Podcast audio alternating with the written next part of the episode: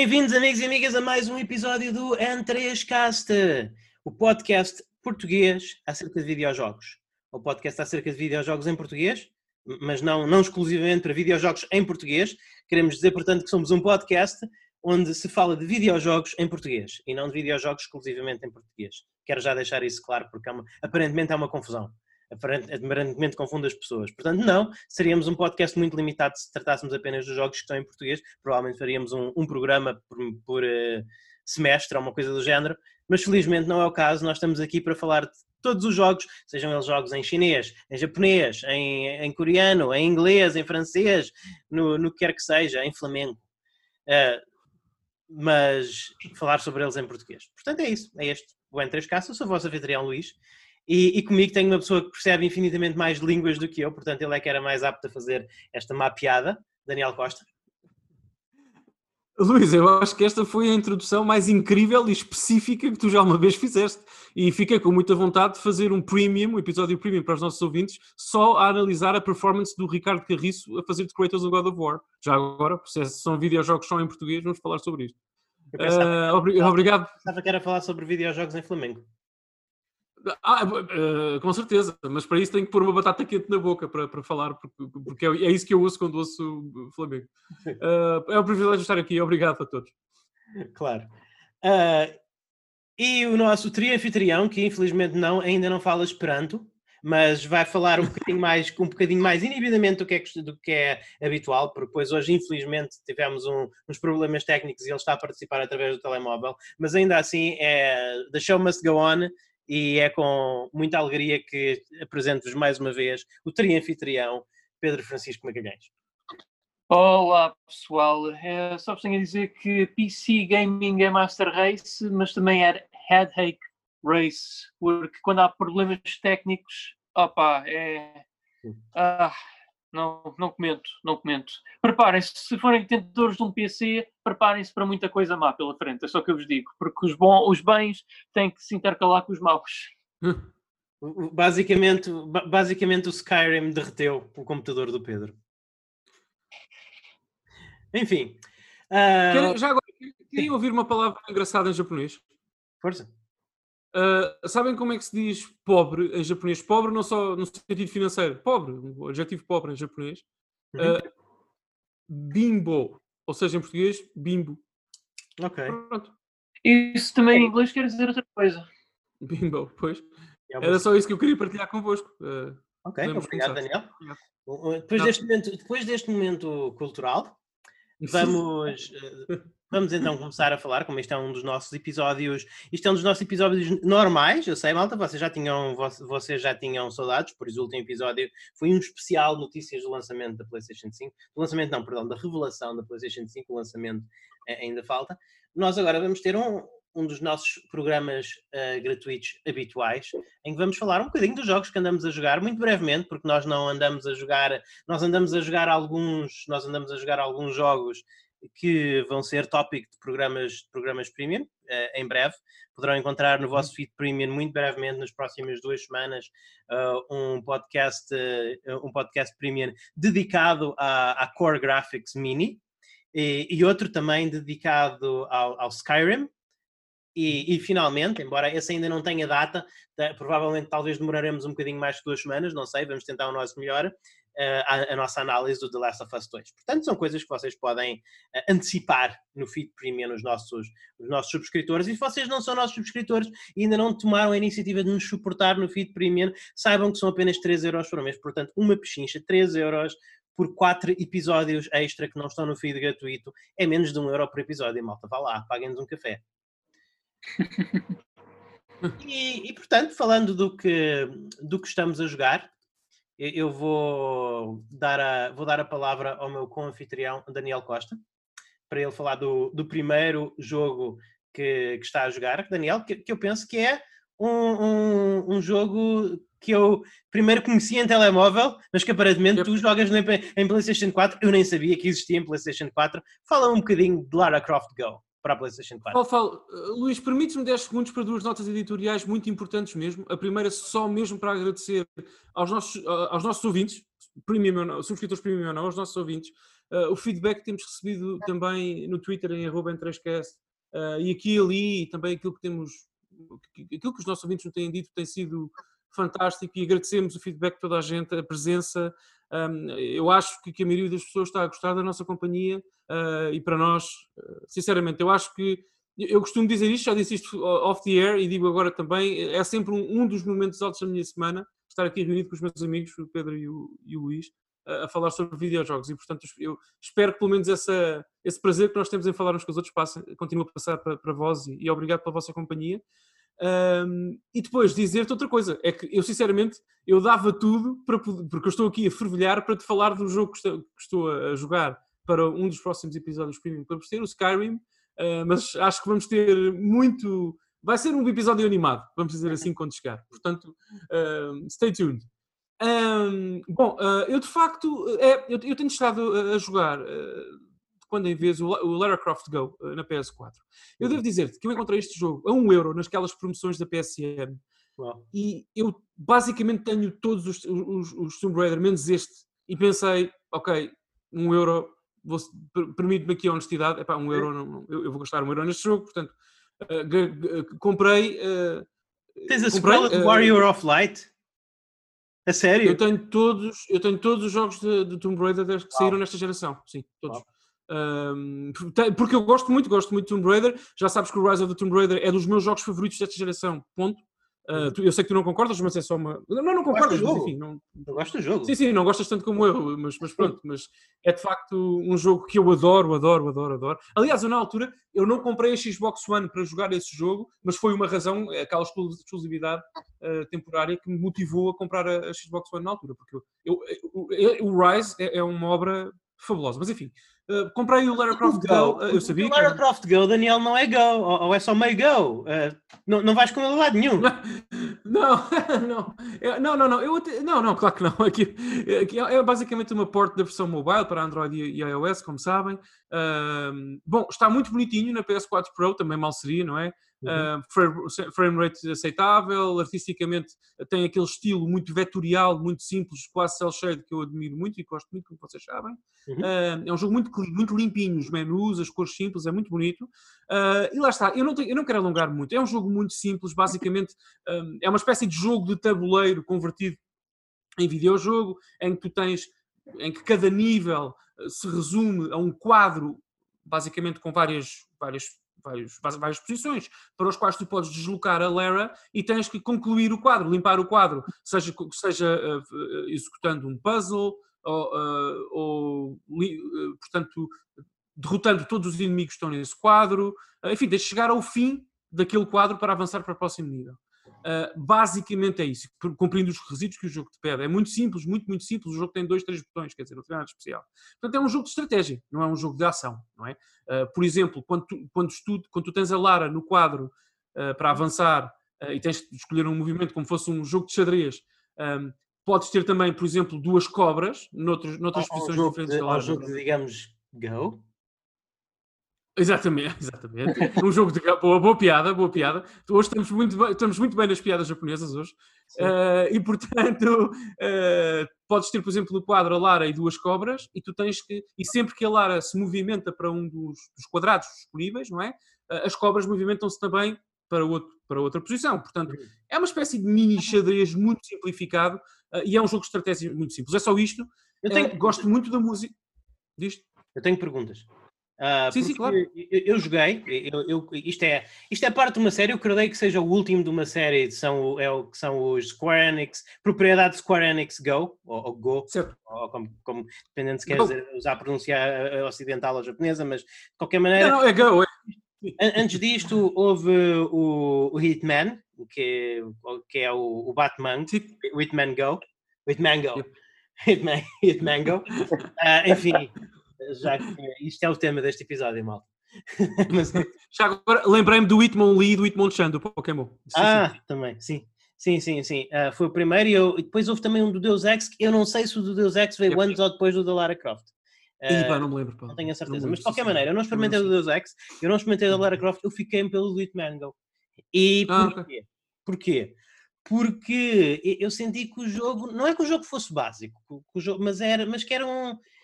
Eu sentia que como jogador não tinha muita agência, sabes? Que, que havia que cada, ah, para resolver cada quadro uh, havia apenas um caminho certo definido pelos, definido pelos developers e eu não estava tanto a exercitar a minha massa cinzenta como estava mais ou menos a tentar soluções até ver ah, o que é que ah, pegava sim, sim. E, e, avançar. Então eu acabei por sentir que era, era um bocadinho daqueles jogos que é um, um bocadinho mecânico demais. Eu estava basicamente a, eu estava basicamente a seguir, um, a seguir um padrão sem ter que me aplicar muito como jogador.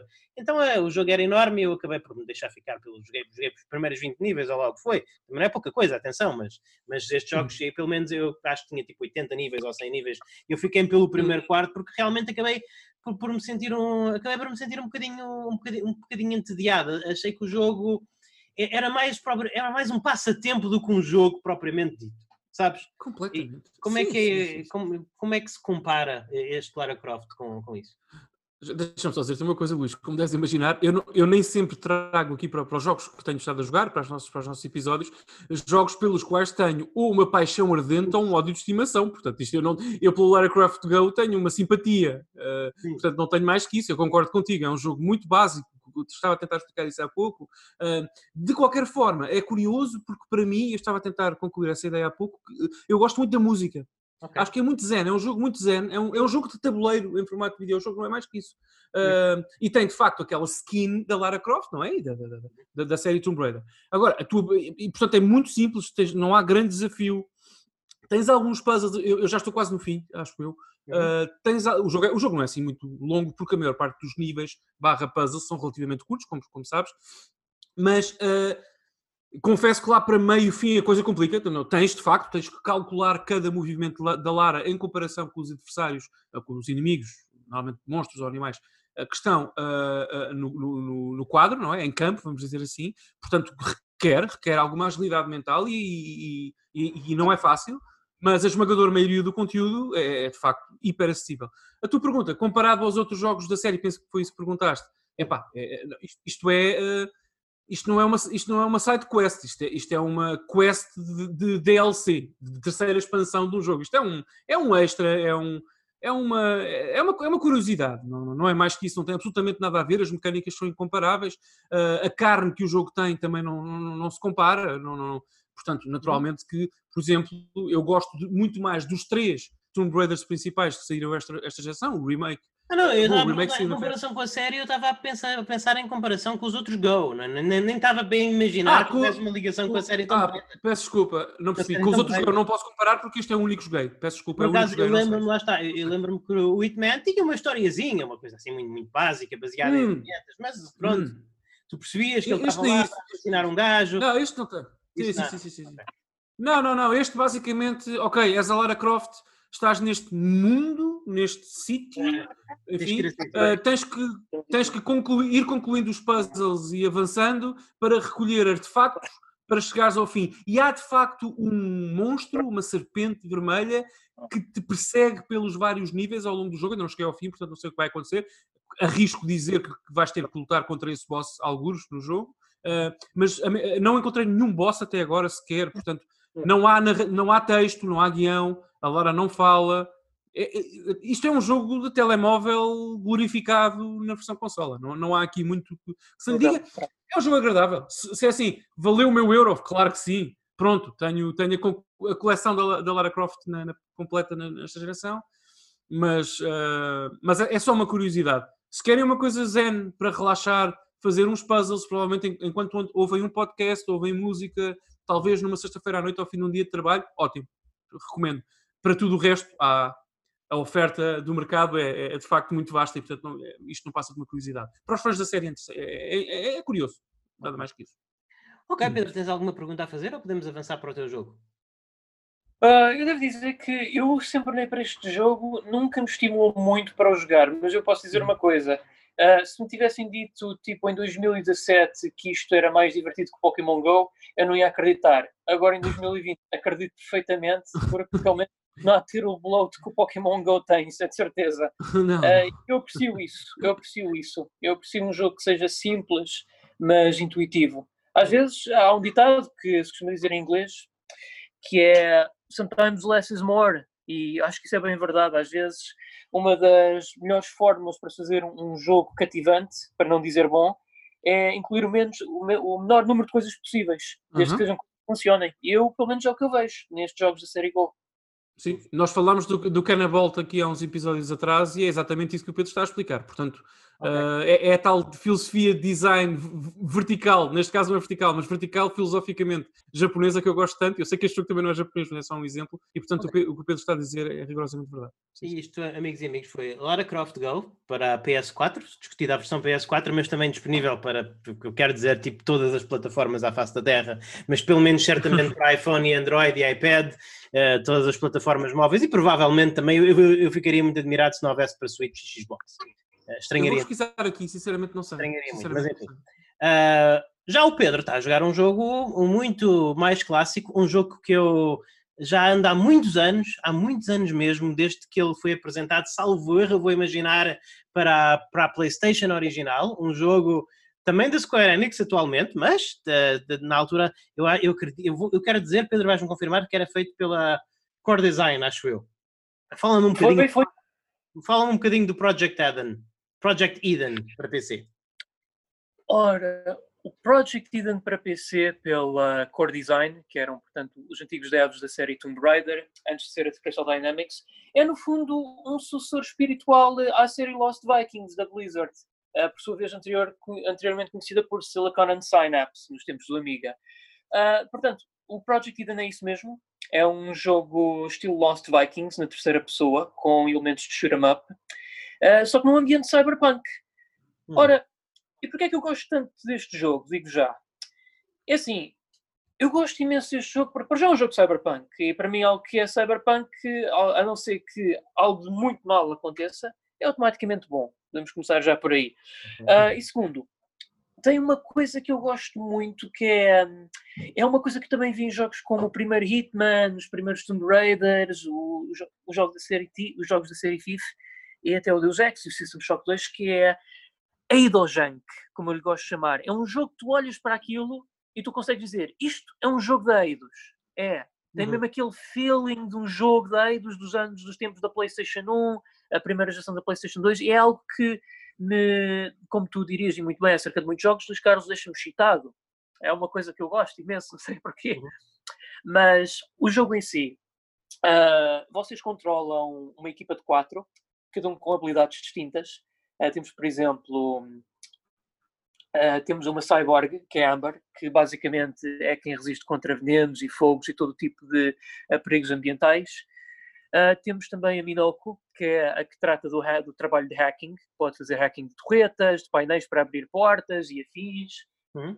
temos também, acho que é o Conrad, que é o, o capitão, basicamente é o, é o, diplomata e é quem fala com um, os NPCs com quem podemos interagir. E por fim, temos o.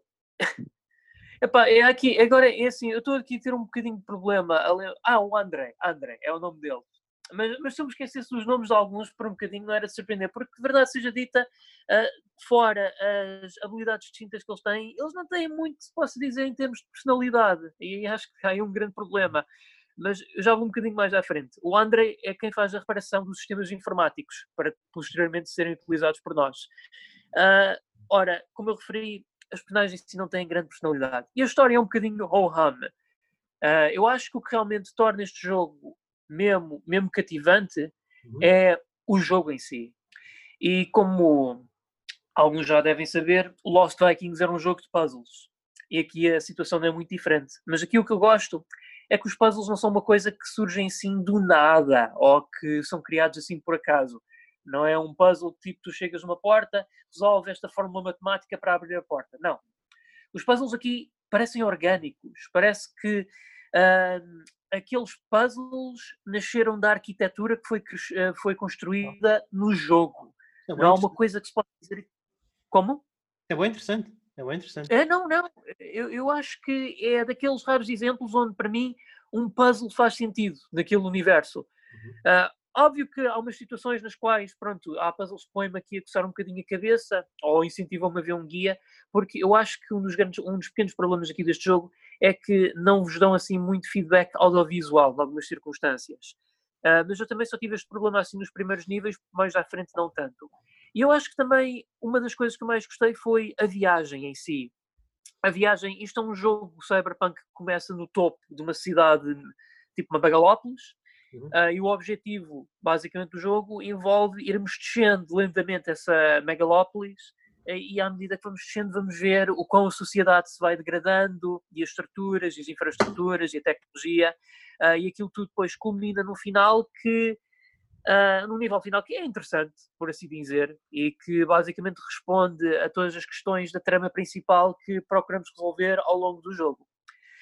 Um, nós podemos controlar cada personagem individualmente através de hotkeys, como 1, 2, 3 e 4 do teclado, Uh, sendo que, por exemplo, eu posso pôr o personagem X ali para abrir uma porta e depois fazer com que a outra personagem, a Amber, entre porque é uma câmara cheia de gás venenoso para ela poder ir desativar uh, portanto, os canis de gás que estão a libertá-lo, que é para as minhas outras personagens poder passar.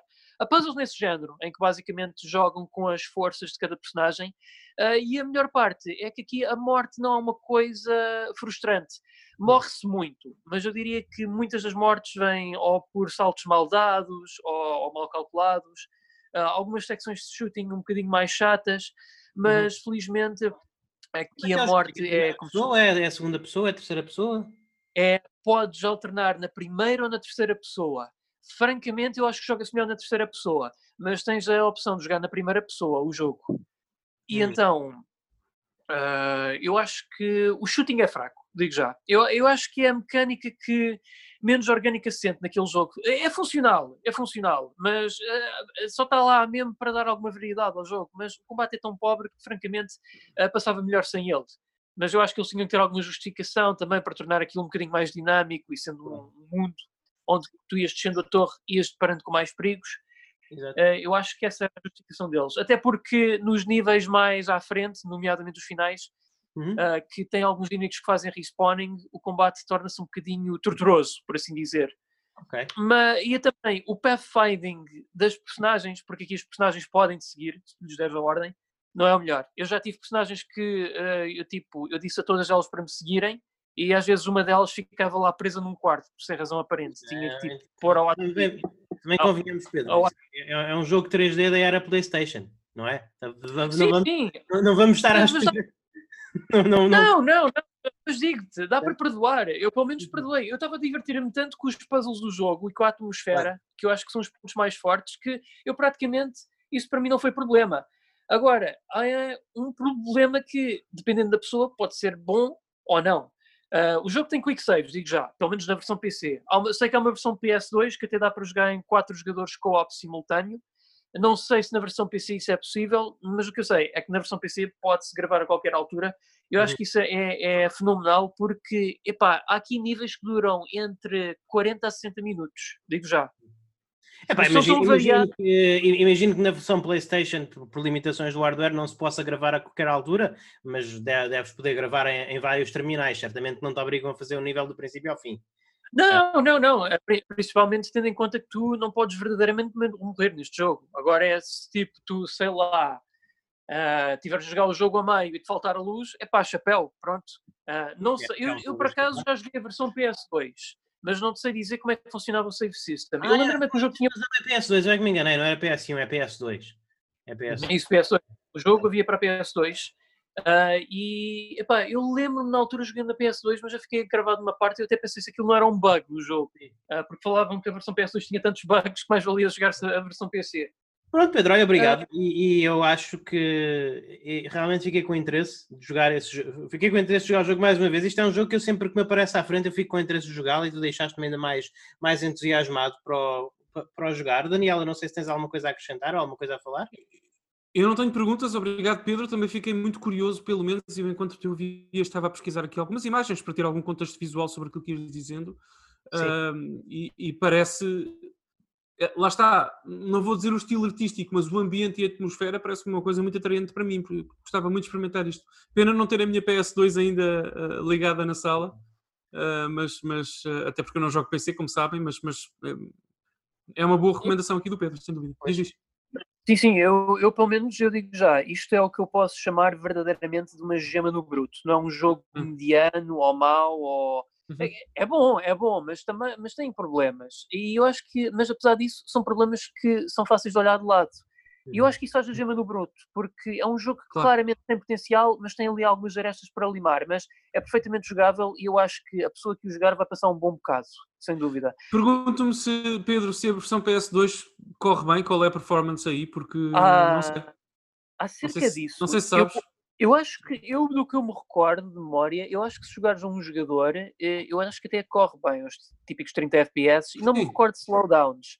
Agora, jogar a quatro jogadores em simultâneo, se tiveres eh, esse luxo, eu acho que aquilo Eu fazia duvido que o. Daniel vá jogar este jogo com quatro jogadores simultâneos. Não, não me parece. Não, não, não, não. não. Olha, pelo menos eu não tenho. dois para nos juntarmos. Só Mas- faltava mais uma pessoa. É, exatamente. Não, mas eu sou um ermita eterno, Pedro. Eu, neste momento só tenho mais vocês os dois para jogar, portanto não- ninguém, ninguém gosta de jogar comigo. Mas sim, E só estou a brincar um bocadinho.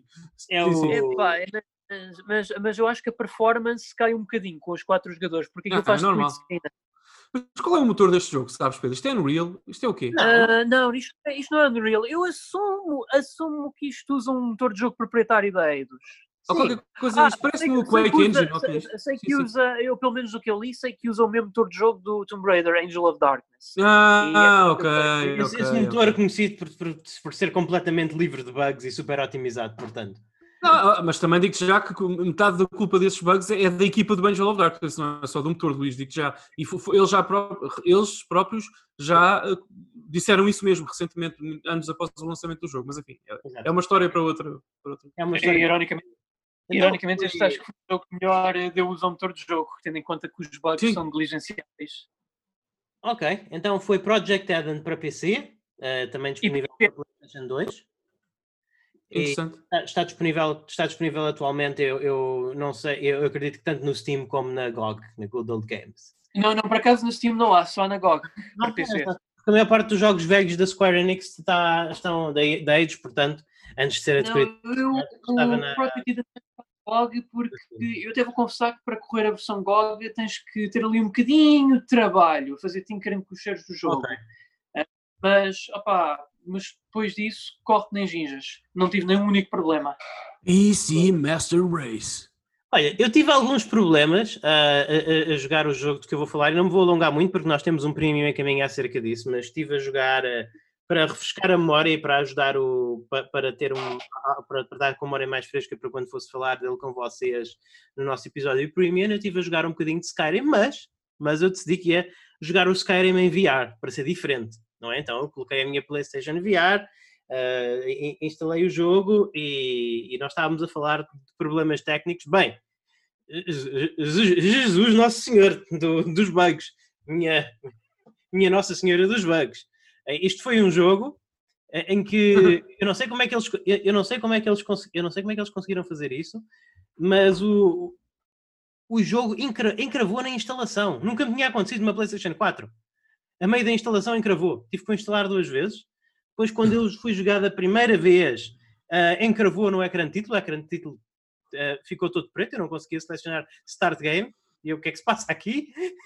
o que é que se passa aqui? E depois, finalmente, à terceira vez, consegui começar o jogo e desde então nunca mais tive problemas nenhums. Na realidade, posso dizer que, é, a parte desses problemas, é a versão mais estável de Skyrim que eu já joguei. Uhum. lá está. Ah, Eu só, eu, eu, eu, tipo, eu tenho um problema agora. Eu tenho um problema que se chama Skyrim em VR. Porque eu, eu, eu na, noite em que eu, na noite em que eu joguei, comecei a jogar às 7 da noite, depois de jantar, e, e- muito sinceramente, se não fosse a, a minha namorada a, a telefonar-me à uma da manhã para saber o que era feito de mim, eu tinha continuado e provavelmente tinha morrido de fome ou desidratação e, e encontrava colete em casa com um capacete VR. Ia, ia, ser, ia, ser, ia ser basicamente uma história do Fallout. Porque é, é realmente, já desde.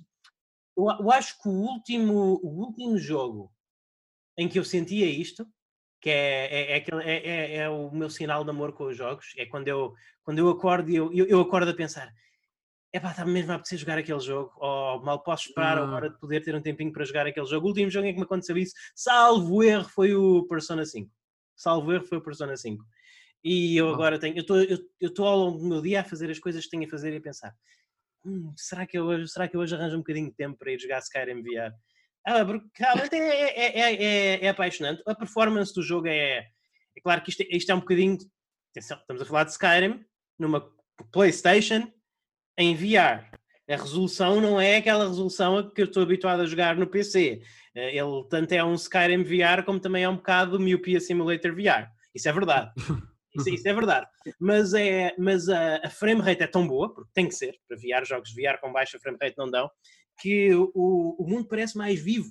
O mundo realmente parece mais vivo. Uh, o facto de estar em VR é, ajuda muito ao envolvimento. Tem mais piada. Eu, Skyrim normalmente sempre jogo. Eu, eu, costumo jogar, das vezes todas joguei Skyrim, várias vezes, foi sempre personagens baseadas corpo a corpo uns eram em base de stealth e com dual wielding, outros eram mais guerreiros e tal, há muita variação que se pode fazer, mas desta vez fui para uma personagem que é quase completamente ranged, porque realmente é muito fixe quando podes apontar com o olhar, quando podes apontar só mexendo a cabeça, torna-se muito mais, uh, torna-se o, o, ato de apontar as magias e de apontar o arco, o arco e flecha, torna-se muito mais intuitivo, muito mais, muito mais agradável, mas sobretudo é super fixe só, só estar realmente a, o que o VR acrescenta e é, e é, por isso que eu quis falar disto aqui, não no nosso episódio de Skyrim, porque eu acho que o nosso episódio de Skyrim deve ser mais voltado para o jogo Skyrim em si. E eu aqui estou a falar, e, e aqui o que eu quero sobretudo transmitir é realmente a experiência que o, o VR acrescenta. Porque eu realmente sinto que estou naquele mundo, estou a passar por um rio e eu vou mesmo, eu vou e agacho ao pé do riacho para ver os peixinhos a passar e a água, e, e a água a passar e é, é mesmo fixe, estou mesmo ali a fazer, estou mesmo a fazer ali turismo virtual.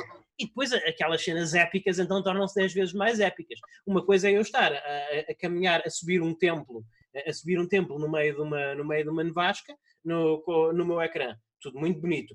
Mas ali estar literalmente assim, eu olho para cima e só vejo degraus. Aquela sensação de olhar para cima e só ver degraus. E, e de repente há, há um, e, de repente há um, um bandido que espreita pelos degraus e me aponta uma flecha e eu instintivamente desvio-me uh, e, e, depois mais tarde tipo, passa um, um, dragão a sobrevoar e faz uma rasante. É, é mesmo uma experiência, é mesmo uma experiência completamente, é mesmo uma experiência completamente diferente. Eu, no mundo ideal, nós tínhamos, nós tínhamos jogos exclusivos para VR, tínhamos as, as tais killer apps exclusivas, não? Uh, temos algumas, eu sou um grande, já sabem que eu sou um grande defensor do Astrobot no PlayStation VR e há uns outros jogos exclusivos VR catitas, mas na ausência deles, há, há uma mão cheia de jogos, este, o Resident Evil 7, que são tão bons, tão bons, tão, tão bons em enviar, que eu, eu, para mim é, a razão para jogar uma segunda vez. Eu, estou a, eu já estou a planear uma coisa que eu nunca faço. O Daniel é, é fã de platinar jogos, eu não. É, temos que ter um episódio sobre isso, Daniel, porque eu quero, eu acho muito interessante uh, eu dizer-te porque é que eu não gosto de platinar jogos e ouvir porque é que tu gostas de o fazer e, e, acho, que, acho que dá modo para um episódio, mas eu, eu, estou, eu estou a imaginar-me a platinar este jogo, e platinar Skyrim não é uma coisa que se tome de anime leve, mas realmente estou a gostar tanto da minha experiência, já é a minha quarta volta por Skyrim, e, e só um comentário, Luís, muito rapidamente, só, só, um comentário. Eu sou fã de completar jogos. Se isso é acompanhado por uma platina, melhor, porque dá-me um, uma injeção de felicidade que eu não escondo. Uh, mas eu gosto muito de completar jogos, sejam na Switch, na Mega Drive, uh, onde for. Pois. Não tem que ser na, na, na, PlayStation no sentido Platinum. Desculpa ter interrompido, só para esclarecer. Sim, sim, sim. sim, sim. Não, mas lá estava, isto, isto vai dar um episódio, porque, por exemplo, para mim, uh, completar um jogo não é necessariamente jogá-lo em todos os níveis de dificuldade, por exemplo. Por exemplo. Sem dúvida. Mas para algumas pessoas eu sei que é. para, mim, para, mim, para mim, ocasionalmente é. Pois. Por exemplo, Resident Evil, eu quero acabá-lo em todos os níveis de dificuldade, porque senão não acabei. Sim, já, certo. Ok. Mas pronto, mas era isso que eu tinha a dizer. É, é, isto é, eu, eu, quando nós fizemos há muito tempo, falámos dos nossos dos jogos da nossa vida. Uh, o Skyrim, eu não sei se Skyrim estava em primeiro ou estava em segundo lugar. Provável, acho que estava em segundo, acho que ficou em segundo lugar para mim. E realmente isto é um dos jogos da minha vida. E, e, e eu, eu, eu, eu, adoro VR e, e pronto, e, é, é, e junta-se uma coisa com a outra. E isto vai ser a minha morte, eu vou morrer assim, já me conformei. Há, há piores formas de, de, de, de ir embora, Luís. Digo já. É isso. É isso. Pronto. Não, não sei se querem perguntar alguma coisa. Lá está, malta, se querem VR. Não, está disponível, para, é isso. disponível para PlayStation VR e está disponível no Steam também com o headset, o HTC. Eu, eu, eu, eu deixo o Pedro falar. Pedro, deixa-me só muito rapidamente, porque é muito sim, curto. Eu deixo já o, o, o, Pedro falar, mas, ó Luís, eu da minha parte, a, a resposta à tua pergunta, se quer perguntar alguma coisa, é sim. Sim, quero. Não quero é perguntar-te neste episódio. Okay. Porque nós vamos ter um premium sobre o Skyrim eu, não, eu se começo a falar sobre o Skyrim agora, o nosso episódio torna-se um episódio sem Sim, mas, é, mas, mas eu acho que nós nesse episódio não vamos, por, por, por, questões de logística e também para estarmos a falar a mesma linguagem, eh, não vale muito a pena falar das coisas que são especificamente relevantes para VR, não é? Vamos... Ah, se quiseres, falo. Então, uma dissecção é isso. O Skyrim também é um jogo VR. Se tu Tudo quiseres bem. Eh, usar 20 minutos, por exemplo, desse, desse, desse episódio a falar sobre essa experiência. Não sei se o Pedro concorda, mas eu acho que parece-me perfeitamente válido. Dizer, é, é, é, é, também a experiência Skyrim para ti. Tu estiveste a jogar Skyrim, não estiveste a jogar uh, Puzzle Bubble, não é? Pronto, uhum. não, não sei. Bem, eu jogaria mas, Puzzle Bubble VR. Sim, eu sei. Tu jogas tudo VR, acho muito bem. Mas existe Puzzle Bubble VR? Não, Pedro, não, não, não, não, não calma, é, é, um exemplo, calma, calma. Oh, pá. Mas, mas portanto, Luís, vou respeito, respeito-te res, uh, reservando os meus comentários para esse episódio, mas eu quero muito falar contigo sobre o Skyrim. Pedro. Oh, Luís Carlos, eu gostaria de propor um desafio com o PlayStation 4 Share. Eu quero que tu graves enviar, por favor, para o mundo inteiro ver, ou pelo menos aqui o people do Entrescast, tanto ouvintes como eu e o Daniel, por favor, consome entre 250 a 500 garrafas de Scuma e depois mostra-nos o efeito disso em todo o seu esplendor VR. Sim, eu não sei se vai ser muito interessante, Pedro. Eu não sei se vai ser muito interessante. É pá, se for como alguns vídeos do YouTube que eu vi em não VR, então. Ok. Está certo. Mas tens mais alguma coisa para além da tua sugestão de Scuma, Pedro? Uh, que é uma boa sugestão. Eu, é boa sugestão. eu sou franco, Luís Carlos. Eu, eu, gostava muito de guardar as opiniões que tenho que reservadas para o nosso premium, mas uh, fico contente por saber que estás a gostar da versão VR. Eu, pessoalmente, uh, gostaria também muito de vir a experimentar um dia aí então a casa a experiência Skyrim VR, porque eu digo desde já que o Skyrim é um jogo bonito, um bocadinho repetitivo pela sua neve, mas bonito. eu acho que em hum. VR deve ser ainda mais. Agora, sabem que, que, que eu às vezes sou possuído por uma certa loucura e felizmente o meu bom senso impede-me de fazer, de cometer certas loucuras. Uh, foi muito, estive muito próximo de ser dono de um, de um Audi uh, versão Regalia, portanto estive muito próximo de cometer essa loucura. Uh, de, de, comprar o, estive, estive muito próximo de comprar o Audi oficial do, do Final Fantasy XV. Felizmente, o, felizmente o meu o, o meu gerente de conta interveio, uh, mas... Mas é assim, oh, Luís, sem querer entrar em detalhes, é assim tão caro? Sinceramente, eu não, não, eu não sei. Não, ele custa, tanto, custa, custa quase tanto como a minha casa. Ah, ok. Portanto, Continua. Olha, e.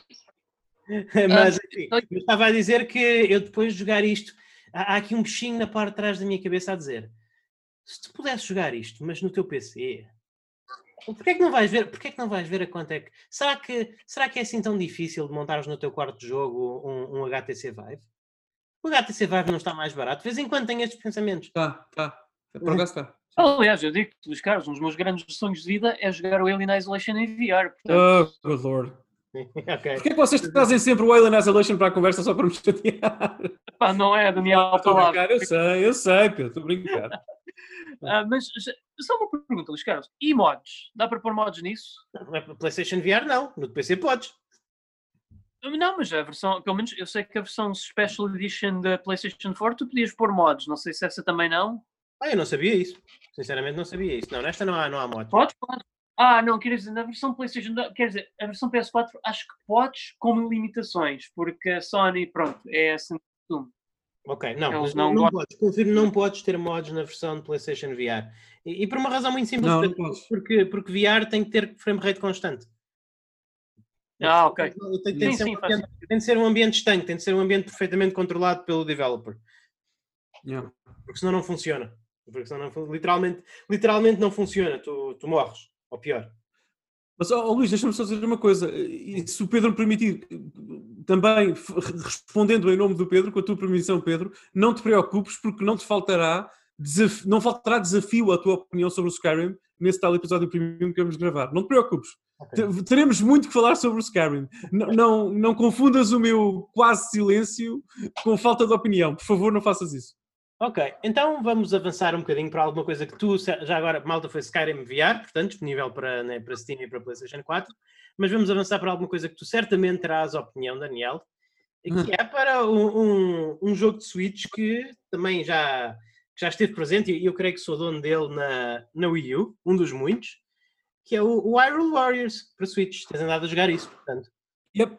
E, e, mais uma nota já agora em relação ao que falámos há pouco, uma nota editorial, é importante também manter os nossos ouvintes uh, atualizados e para que saibam, saibam isto, uhum. sobre o, o, Lara Croft Go. Ele não está disponível neste momento, quando a gravação do, do, deste, deste, episódio, não está disponível nem para Xbox nem para Switch, só para PS4, Vita, Windows, iOS, Android e macOS e Linux, Linux ok? Só isso, portanto, não, não, só, só para, só para arrumar aqui a casa.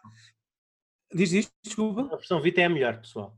Ah, sim, tudo o que está na Vita é melhor. Do que, uh, na Vita? Vita, na... Vita ah, não há na Switch. Pois. Não há na Switch, é verdade. Senão... Não, não há na Switch. Uh, e já agora, uh, Pedro, eu está, enquanto estava a ouvir, eu fiz aqui umas pesquisas e o Project Eden não, está disponível na GOG, etc., para PC, mas para o pessoal das consolas como eu, não está disponível em nenhum serviço, serviço digital que eu tenha encontrado. Eu pesquisei aqui não, não. Nas, nas PSNs europeias, uh, europeia, aliás, americana e japonesa, e não está disponível. É PlayStation 2, é PlayStation 2 físico ou não? não é... Exatamente. Pois, é, só para que saibam isso, pronto, é uma pena, é, mas enfim. Um jogo se quiserem jogar. É um jogo da, da, da estirpe do, do Urdy Gurdy. Alguém se lembra desse jogo? Olha, só sei de nome, só sei de nome mesmo. Mas eu, eu acho que isso só, isso só vem comprovar um dos grandes problemas que, na minha opinião, a Sony tem de tomar o exemplo da Microsoft. Certo. Que é levar um bocadinho, não digo completamente a sério, mas pelo menos ter bastante consideração pela retrocompatibilidade e que há um mercado lá. Yeah. Pronto, eu, eu, só disse isso, Pedro, só expliquei isto às pessoas porque os nossos ouvintes podem ter, ter te ouvido e como eu e o Luís ficado interessados na, em, em, experimentar o jogo e para que saibam, enfim, se calhar o mais acessível hoje em dia será a versão da GOG, não é? Uh, para Windows. Uh, pronto, uh, Luís, obrigado. Uh, da minha parte, o outro jogo que eu tenho estado a jogar, lá está, além do Skyrim, mais sobre isso em breve, é o Hyrule Warriors, ou como o título que eu, que eu, pelo qual eu trato sempre, e eu sei que isto vai, vai ser muito prepotente, mas é verdade, Zelda Musu porque é o título que ele tem no Japão e é o título que deveria ter tido cá, pelo menos Zelda Warriors. Uh, Pronuncia-se pronuncia Musu ou Musou? Nunca percebi. Não, Musou. Musou. Musou. Musou. Ok, ok. Uh, no Japão nem se chama Zero Dano Densetsu, Legend of Zelda, chama-se Zero Dano Musou. Uh, portanto, Zelda Warriors. Uh, e portanto, é, é, interessante já agora, Luís e Pedro, porque claramente a Nintendo, com o título que emprestou ao jogo na Europa e nos Estados Unidos, quis separar este jogo claramente, eh, etiquetá-lo como uma história secundária da série principal. Eu acho, acho que isso é evidente e declarado e, e, e legítimo. Eu acho mal. Já, já, o, já o Link Crossbows Training é, é canon. O Link Crossbows. Exatamente, que também não tem Zelda no título, mas enfim. Uh, mas, mas pronto, é uma separação clara. Uh, epá, eu, eu entendo, acho que é uma muitíssimo, é uma, é uma decisão muito pobre por parte da, da, da, dos estrategas da Nintendo que decidem estas coisas, porque este, de facto, não é um jogo. Como explicar? Não é um jogo tradicional, obviamente, da série Zelda e não tenta esconder o facto de, do ponto de vista narrativo, se afastar da trama principal da série e, e ter a sua própria identidade. Uhum. Mas é, isto é um jogo Zelda. Isto é um jogo Zelda e é exatamente por isso que eu gosto dele. Já agora dizer, eu joguei a versão Switch, não a versão Wii U. Eu, de resto, nunca, tive, nunca joguei a versão Wii U. Portanto, uhum. comprei a versão Switch que tenho jogado. E a versão Switch tem, é, é, quase uma espécie de mini remaster da versão Wii U. Porque, eh, sobretudo em modo docked, quando tem a consola ligada na televisão, uhum. a performance é extraordinária. Chega quase aos 60 frames por segundo. Que, lá está, sim, eu sei, caros ouvintes e colegas de painel, neste, neste tipo de jogos é significativo, é importante ter estes 60 frames por segundo. Portanto, em modo que este jogo aproxima-se dos 60 frames e também uh, as texturas estão melhores, uh, a qualidade da luz também. Portanto, podem ver comparações no YouTube se quiserem, convido-vos a isso, se forem fãs da série. A versão Switch é a versão a jogar se tiverem essa oportunidade, como é evidente. Um, e portanto, é por isso, eu gostaria que o jogo se tivesse, se tivesse chamado Zelda Warriors, porque isto é um jogo Zelda. Portanto, isto, isto é, aliás, eu falei, eu falei sobre isto no Twitter uh, aqui há, há, umas, há um tempo, quando comecei o jogo. Isto é, este jogo é capaz de ser a maior celebração da série Zelda que eu já joguei, porque de facto é hiper divertido. É a coisa mais divertida de sempre em primeiro lugar, portanto, é um jogo Warriors, é um jogo da série Musou, pessoal, já sabem tudo o que há para saber. A vossa personagem é colocada num campo de batalha, tem que ter alguma estratégia, mas sobretudo alguma uh, consistência muscular para ir carregando repetidamente nos botões de ataque para vencer os adversários que vos aparecem pelo caminho e conquistar o castelo, a masmorra, o, o, campo de batalha, seja o que for, derrotar de vez em quando algum boss no fim de cada, no fim de cada nível para conquistarem um nível e passarem para o próximo. Isto, é, isto, isto concordam comigo, é? Isto é a série Musou, isto é a série, a série Warriors, não há muito a dizer. Aqui, a Way Forward, portanto, o estúdio que, que faz os jogos Warrior, Warriors tentou respeitar. São todos fãs da série é Zelda. For, okay. É o Way Forward. A sério? A, a Way não. Forward. A Omega Force. Peço imensa Ah, ok. Já estava a pensar. Não tinha mudado. Já estava a ver se tinha mudado de repente. Peço desculpa. Epá, mas, peço desculpa. Está aí uma ideia. Está aí uma ideia. Né? Sim, sim. sim. Eu, eu, peço desculpa, pessoal. É que, é que nós gravamos isto ao fim da semana, à noite, e depois já estou um bocadinho cansado. Desculpem lá. A Omega Force Uh, eu, está, eu, estava a falar da Way Forward por outra razão, Pedro, se calhar já lá vamos. Okay. Uh, mas mas uh, a Omega Force, de facto, toda a gente que trabalha na Omega Force, Force e trabalha neste jogo são fãs. São fãs, Zelda, porque isto é um jogo de surpresas, ok? É um jogo em que tu começas a jogar, por exemplo, com o Link, é a primeira personagem que é disponibilizada no jogo, naturalmente, colocam-te no campo de batalha, ei, este é o botão para, para, para ataque fraco, uh, médio, este é o botão para ataque forte. Podes coordenar a tua equipa, como em todos os jogos Warriors, derrota toda a gente e acaba o nível. Portanto, é basicamente, eles enviam-te para lá. Uh, mas há algumas surpresas. Porque depois tu reparas que, por exemplo, os sons tradicionais da série Zelda, aquele típico barulhinho de abrir os baús, está, está tudo lá. Esses sons estão todos lá. graficamente, os modelos das personagens são todos muito Zelda e pouco Warriors. Portanto, isto é um trabalho de amor, ok? Há aqui muita atenção ao detalhe. E é muito comum, por exemplo, estás a jogar e há muitíssimas personagens disponíveis em cada um dos eventos da história e do modo uh, free, que eles chamam free, em que tu podes escolher a personagem que quiseres para atacar qualquer nível. Há muitas personagens de, do Link à Zelda, ao Ganondorf, tudo uh, chique, tudo o que possam pensar, até algumas surpresas que eu nem quero, não quero estragar a surpresa, aliás, a quem nunca jogou e possa querer jogar pela primeira vez, mas a minha personagem favorita da, da série Zelda está lá e eu não sabia antes de ter comprado o jogo e fiquei deliciado com isso, portanto, Tingle for pensem, pensem em Wind Waker, uh, perto Luís, claro. quente, pensem em Wind Waker, uh, epá, quente, não, não é ferver, mas quente, mas epá, de facto é uma celebração e, por exemplo, epá, dá-me um gozo tremendo, lá está, têm que ser quase fanáticos da série Zelda para, para quererem entrar neste mundo, mas se o forem, dá muito gozo estar num qualquer campo de batalha com a Zelda, ou Link, ou Ganondorf, ou seja quem for, uh, e de repente, ok, limpei todos os inimigos ao estilo do, do, do, do Musu, dos do jogos Warriors, não é? Carregando num botão para, para centenas de personagens ao mesmo tempo, e de repente ouço o barulho do, do, da surpresa do Zelda e há um baú que aparece e eu tenho que abrir o baú e depois sai de lá um coração que me, que me, que me dá mais vida, não é? Portanto, exatamente como... É, exatamente, é tudo igual. Uh, por exemplo, é muito comum tu estás numa missão e a, a, partir de certa altura na missão aparece uma notificação no ecrã que diz apareceu uma Gold Sculptula no ecrã, uh, vai encontrá-la, portanto é mais uma referência ao, cari ao comando vibra quando estás ao pé dela? Sim, sim, sim, sim, sim. Epá, não, são, ouçam, são, lá está, este é um jogo para quem já é fã. Uhum. Não, é, não é um jogo como o Twilight Princess, até o Breath of the Wild, o Wind Waker, que, como todos os jogos da série Zelda, tenta conquistar novo público. Não é, o, não é o caso aqui. Sim. Isto é que tu carregas no start, tens de ser um fã para tudo o que acontece a partir daí. Okay, okay. Uh, e portanto, coisa, Daniel, me, mecânica. Porque hoje, nós, por estarmos, sem, por estarmos com, com esta limitação do Pedro, temos tendência a, a alongar-nos muito, porque não temos esta, uh, não, não, temos o feedback Desculpa. visual de nos vermos uns aos outros. Uh, não, não, não deixo, também, também me aconteceu a mim, mas eu estou a tentar interromper para tornar isto um bocadinho mais dinâmico para os nossos, para os nossos ouvintes. Uh, eu, o, eu não tenho muita experiência com a série Heroes, com, com a série Warriors, perdão, com a série uh, Warriors. Eu, eu, joguei o último Warriors que eu joguei, salvo erro, foi na PlayStation 3.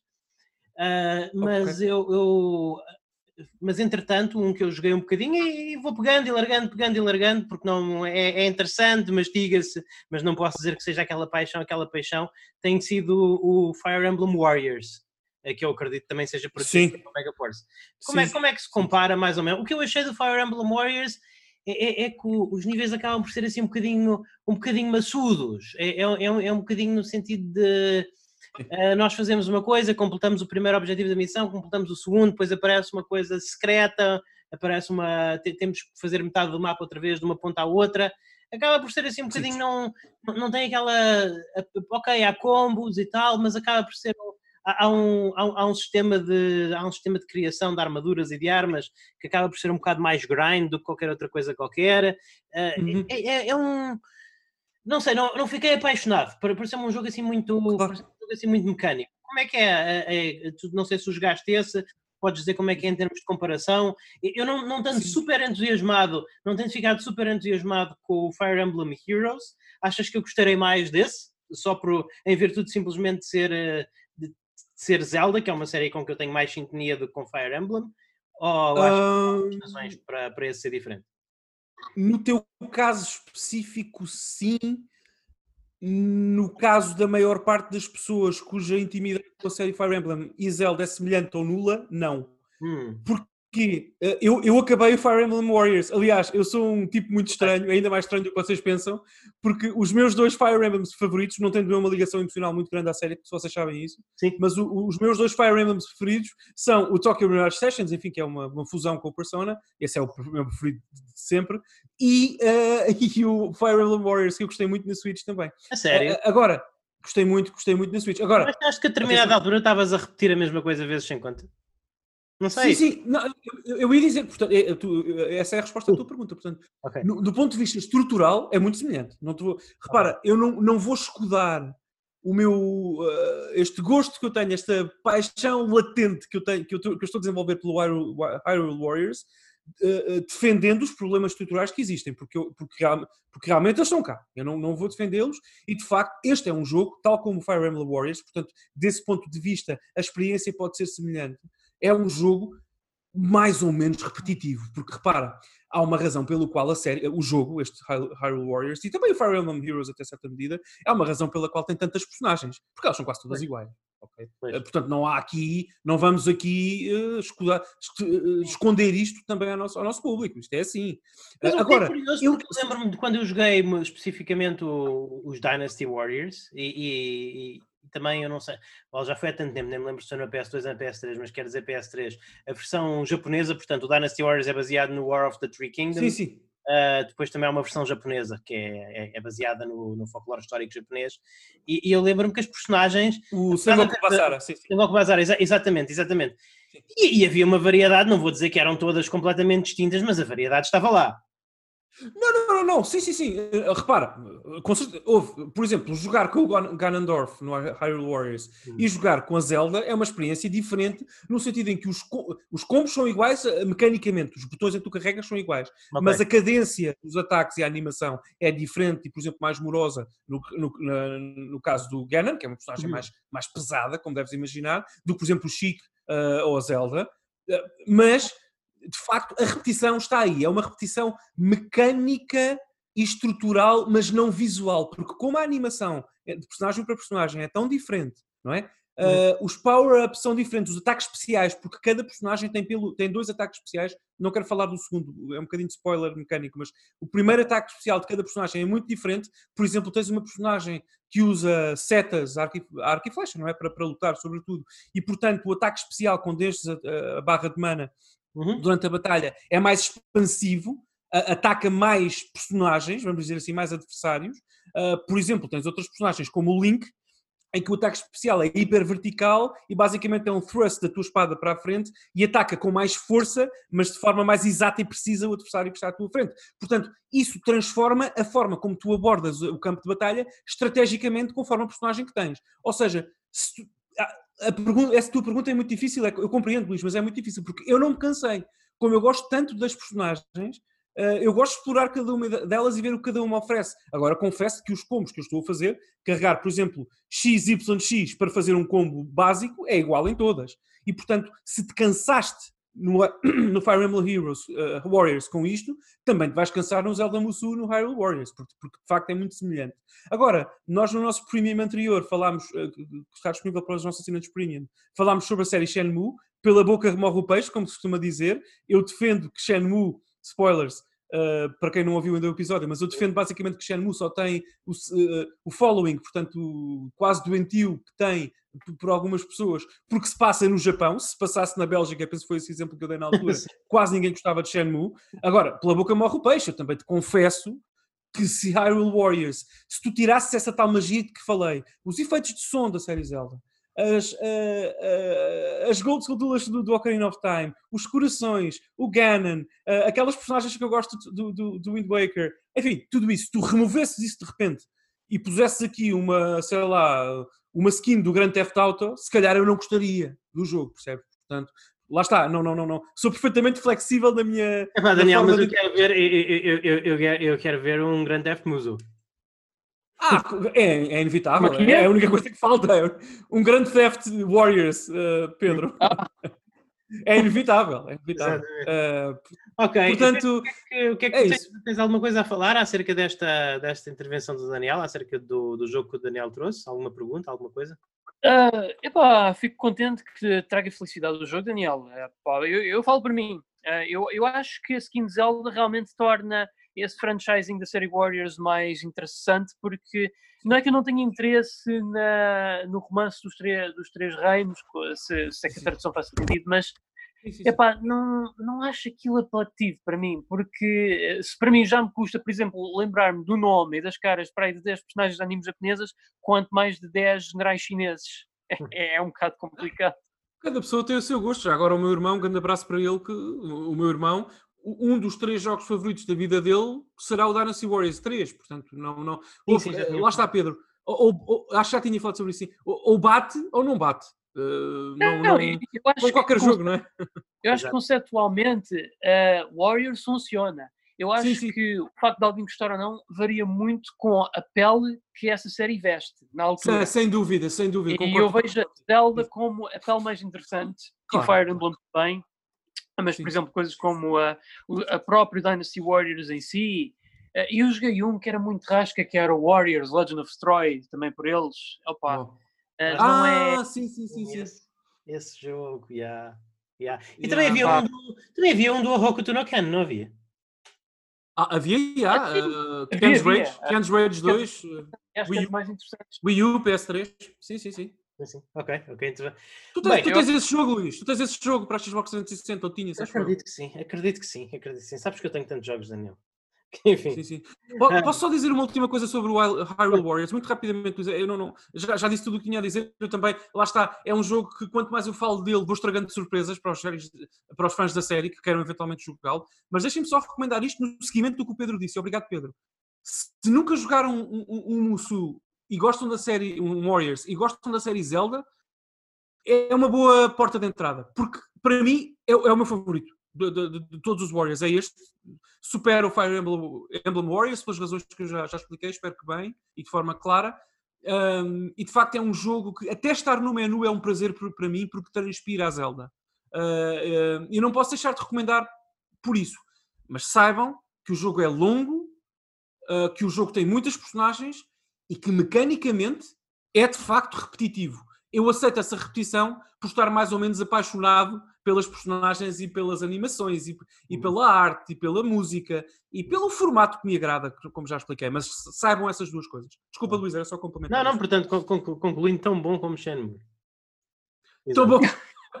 ah, ah, outra coisa que já agora que eu disse no Twitter sobre o Hyrule Warriors, eu recebi muito hate por causa disto, uh, mas eu, eu reforço aquilo que disse na altura quando eu comecei a jogar eu diverti-me mais na primeira hora de, deste jogo do que nos primeiros 20 minutos, no, do, do, nas primeiras 10 horas do Breath of the Wild. E eu não estou a dizer que este jogo é melhor que o Breath of the Wild. Não é nada disso que eu disse. Portanto, as pessoas interpretaram mal o meu tweet. Não é isso que eu... controversas. Não é isso que eu disse. Só estou a falar em divertimento. Foi, foi Iron Man para, para a Switch, também, também disponível para Wii U e 3DS. E 3DS, pois é. Uh, Agora vamos falar com o Daniel já. O Daniel estava com o Way Forward no, no pensamento e não é por acaso, porque realmente o Pedro traz-nos um jogo da Way Forward. Uh, Shantai and the Seven. Shantai? Shantai? Shantai? Shantai? Como é que se diz? Shantai, Shantai. Shantai. Shantai and the Seven, Sir and the Seven Sirens para, para PC, mas também disponível, acho que para todas as consolas modernas, Switch, PlayStation yep. 4, Xbox, não é, Pedro? Yep. Sim, sim. Acho que tem versão X. Ah, tá, tá. Ah, Eu não me lembro. Ah, Ok. e Então, é isso. para o, o Apple Arcade também. Ok. Ah, Então, ok. é só eu tenho a Apple Apple Arcade, posso experimentar isso no meu, no meu Mac. Interessante. não sabia. Cool. interessante. Ah, Fala-me deste. É um Metroidvania como os outros? E há isto é Metroidvania, como os primeiros. Ok. Ah, o que é que eu posso começar Já a agora, dizer? já agora É é, é não exclusivo do N3Cast, porque isto está, se vocês procurarem, isto está na internet, mas foi muito pouco reportado. Disse-me um, disse um passarinho que uh, a, a Limited Run Games está a preparar uma reedição do, do Shantae original para Game Boy Advance. Portanto, Oh, não. já sabem. Color, color, queres dizer color? Hã? Game Boy é, Color. Boy Color, isso, exatamente. color. Ah, epá, eu ainda estou para ver se não, porque eu acho que o, original, pessoalmente, é um bocadinho difícil de digerir nos dias de hoje, por várias razões técnicas. Mas eu posso Sim, falar Pedro, mas tu vais comprá-lo. Mas tu vais comprá-lo, Pedro. Pô, Exato, é isso que eu ia dizer. Tu vais comprá-lo certamente. Opá, mas tendo em conta que eu também tenho ouvido um passarinho dizer que vai haver um remake do primeiro, logo. Ah, isso, isso, isso, isso ainda é melhor. Sim. É possível que sejam os dois a mesma, é possível que sejam os dois a mesma coisa, atenção. Os dois passarinhos podem dar a referência ao mesmo, não é? Ou, ou que Ah, o, sim. re- o remake inclua uma versão do clássico também. Pois, é uma possibilidade. Eu tenho saudades quando os jogos modernos faziam isso, quando havia um remake e incluíam o antigo. Isso foi a minha maior crítica, isso foi a minha, isso foi a minha maior crítica tanto ao Resident Evil 2 Remake como ao Final Fantasy VII Remake. São, a minha crítica a esses dois remakes. E Epá, ah, deviam sim. ter trazido, deviam ter trazido os originais. Não gostava nada às respectivas companhias eh, adi- adicionar a esses, a esses jogos de 60 euros um, um, downloadable ou, ou um unlockable no disco que valem em download 9 euros ou até menos às vezes. Mas Já enfim, agora, o jogo que eu joguei que melhor faz isso, Luís, muito rapidamente, foi o Tekken 5 na PS2, porque traz os Tekken 1, 2 e 3. Ah. Que eu acho fenomenal. Fenomenal mesmo. Sim, sim. Pá, sim. Quatro jogos em um. Yeah. That's amazing. Pedro, fala-me das da de Shantai, e a- Shantai, Shan- ah, vou, vou deixar de tentar, da pessoa e a chat. Coitada da pessoa. Epá, é assim. ah, ah, opá, é um Metroidvania. É um jogo da série Shantae, portanto é, dificilmente será mau. Agora, eu acho é que tem um problema. Eu acho que hum, é- é um Metroidvania que dura para aí entre 7 a 8 horas, o que é perfeitamente aceitável, na minha opinião. É Eu um acho é jogo. que quando Um jogo que eu posso acabar em dois dias? Sign me up! Não, não, e foi, foi, foi, exata, foi mais ou menos o que me durou. E eu nem sequer fiz 100% do jogo, atenção. Ah, eu acho que o jogo é bom, ah, tem uma boa apresentação, mas não nos vamos esquecer de uma coisa. Isto foi, começou, e ainda por cima acho que começou como algo episódico no Apple Arcade. E eu acho que isso vê-se muito no budget, porque a apresentação é boa, mas comparado com o Shantae and the Half Genie Hero, que saiu para aí há uns anos atrás, acho que foi em 2017, penso eu, um jogo simplicíssimo. Não digo que é um nível de jogo flash, mas vais notar uma diferença muito grande. Agora a questão é, isso faz um jogo que torna um jogo pior? Não, e o level design está Oh, lá. Pedro, peço desculpa, eu não percebi o que tu disseste. Tu estás a dizer que o Alpha Genie Hero é um jogo muito simples ou que o Seven Sirens é um jogo muito simples? Não, não, o Seven Sirens é que é muito mais simples. Ah, ponto de ok. vista- mas Uhum. não deixa de ser bonito na, na sua forma de ser. Ok. Ah, eu acho é que, pronto, eles, não sei se foi por questões de budget, provavelmente porque o Alpha Genie Hero foi um jogo Kickstarter, que fez muito mais, mas estava naquela esperança de que eles fossem reutilizar muitos mais assets desse jogo ah, neste novo, porque eles, foi uma das coisas que eles fizeram aqui com muitas das sprites. Há um de notar que as sprites ah, são muito bem animadas, Uhum. que eles reutilizaram do jogo anterior, mas depois nota-se um bocadinho o clash com outras sprites que, é de- que são completamente novas. Eh, Nota-se ali uma grande diferença. Para Uhum. de resto, os tilesets gráficas até que não são más. Eh, Nota-se ali uma, uma simplicidade de design, porque muito provavelmente por causa da questão de ser um jogo de telemóvel, mas epá, não ofende, não ofende, só por dizer que já vi mais bonitos na série, tanto em forma pixelizada como HD, mas hum, como se costuma dizer, não são os gráficos que fazem o jogo. E eu acho que Shantae and the Seven Sirens, ah, no que concerne a parte Metroidvania, é como os outros, muito bom. Sendo que aqui tem umas diferenças súteis. Ah, para já, as transformações da Shantae, em vez de serem co- transformações que se podem ligar definitivamente para se uh, digamos, progredir em certas áreas do jogo, são, digamos, power-ups que têm, tipo, funcionam ao carregar num botão. Por exemplo, como é que eu ia te explicar? Vocês carregam tipo no botão R, a Shantae, a partir do momento em que se carrega no R, torna-se tipo num elefante. Mas só mesmo quando se carrega no R. Depois, se, largar, se largarem o R, ela volta outra vez à sua forma humana. Okay. E quando oh, se entra na água, mas isso é, é, um, seja, não... isso é um bocadinho como no Risky's Revenge, não é? Acho que no Risky's Revenge era assim, o primeiro. O primeiro... Sim, mas, mas, mas no... Mas no Ralph Genie não. No Ralph Genie não. Não, não. Ah, não. Uh, podias ter, vocês podiam usar as transformações por um tempo indefinido. Eu prefiro isso. Eu prefiro isso, sim, sim.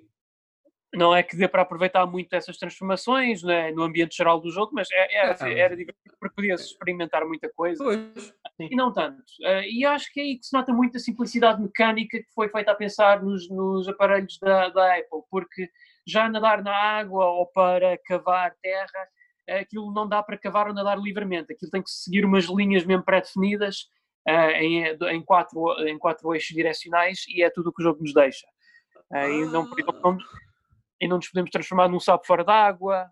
Sério? Num, isso, isso é muito é, importante, pá. É, é, é, muito. Não, mas atenção, mas Daniel, apesar disto, isso não torna o jogo mais divertido. Uh, dá a pena porque muitas vezes era fixe uma pessoa uh, poder fazer uso desses poderes para tentar fazer sequence breaking ou alcançar alguns claro. power-ups uhum. e afins. Sim, uh, portanto, eu nem sei até, até que ponto é que este jogo será o mais uh, sequence breaking friendly da série. Mas olha, deixa-me só, deixa só dizer eu não sabia isso, eu não explorei nada sobre este jogo, ainda não tenho, de resto tenho o Half Hero e gostei bastante, uhum. mas de facto, aquilo que eu gostei muito no Half Hero foi exatamente isso que o Pedro estava a explicar, que é o facto de Shantae se poder transformar permite-me tentar partir, até de forma que o jogo possa prever, portanto, atenção aqui às aspas no partir, mas partir aquilo que o jogo espera e explorar novas áreas, e tentar encontrar segredos, não é, Pedro? Ajuda-me aqui. Sim, uh, sim. Portanto, e, tu, as explorações sim, sim, sim. Tu, tu, ainda podes usar essas habilidades para descobrir novas áreas. Ah, mas é Ou, é difícil. Tem... Se, se, se, a, se a transformação está presa a um botão, isso tecnicamente, não, desculpa, conceptualmente, eu não sei se funciona bem ou não, podes continuar, por favor, mas conceptualmente, isso é difícil de, de engolir no Metroidvania. Porque tu no Metroidvania, a satisfação que tu tens é na descoberta da transformação, na descoberta daquele, daquela nova funcionalidade que depois te permite explorar outras áreas. Não é uma Exato. coisa quase, uma, uma é, é, muleta mecânica que está ali num botão só. É, não sei se faz como sentido.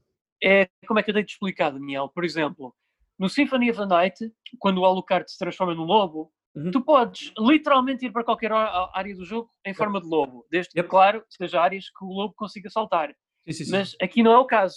Tu, okay. por exemplo, carregas num botão trans, e assim eh, carregas no botão para transformares temporariamente tipo num animal que te faz uhum. aquela habilidade, ou um salto, ou um, qualquer outra coisa qualquer, e, e, pronto, that's it. Não podes, por exemplo, ir em forma de sapo a, a saltar por aí pela terra, para melhor ou para pior, nem muito menos podes atacar o que é um bocadinho chato, porque era uma das coisas que dava mais variedade aos outros jogos. Mas, mas isso frustrou-te como jogador? Frustrou-te a jogar? Sentiste Não, mas, mas deu-me pena porque, do ponto de vista design, foi uma daquelas coisas que mostrou que isto é um jogo mais simplificado. Okay. E eu acho que, e acho que isso é pena, tendo em conta. Acho que é mais. O, como tu estás a dizer, faz-me lembrar muito. Lá está o Risk's Revenge, o primeiro a sair uhum. em, em, plataformas modernas. Sim, sim. É. Isso, isso. Que, que eu digo já agora que era um, pena, jogo com, era, um, era, um, era um jogo com budget muito baixo e talvez os Metroidvanias mais pobrezinhos, mas bons, digo já, bons, que havia para a DSi. Como é que é o mapa? O mapa é um mapa de, de Metroidvania tradicional? É, é, é, é um mapa de Metroidvania, é. Uh, a, única, a única falha que eu acho que este mapa de Metroidvania tem é que ele nunca te diz que áreas é que ainda tem objetos por descobrir. Portanto, uh, diverte com isso, se for já possível compulsivo como eu. Uh, fora isso, uh, uma coisa fixe é que agora a derrotar alguns inimigos, eles largam cartas e essas cartas dão alguns buffs. Por exemplo, há cartas que dão alguns buffs, algumas transformações, como por exemplo, tornam um ataque de certa transformação mais forte que outro. Há também buffs para o cabelo, buffs para o salto, buffs para a invencibilidade, para, para subar armas. Uh, e são random drops que vêm de alguns inimigos. Algumas cartas que são de bosses podem ser adquiridas ao falarmos com certos NPCs e fazermos certas questlines, fetch quests, nomeadamente de Golden Nuggets. Uh, e é fixe, é fixe porque é uma das coisas que ajuda a dar variedade e ajuda a fazer um build mais ou menos próprio da Shantae. um, principalmente para as subarmas, que eu, na minha opinião, não precisa de usar uma única. A única subarma, diga-se entre aspas, que eu usei uh, foi um escudo de invencibilidade que, até mesmo assim, não foi tão game-breaking como no Alpha Genie Hero, mas fora isso, nunca vi necessidade de usar uh, os subitens. Achei que mas ali não existirem, muito francamente, porque ali não, não, não fazem grande, não, não, não servem muito. Passa-se o jogo bem só com as habilidades normais. Diz-me uma coisa, olha duas coisas. Tenho duas perguntas. Em primeiro lugar, como é que este uh, jogo se enquadra no, no canon de Shantae? É, é depois do Alpha Genie Hero.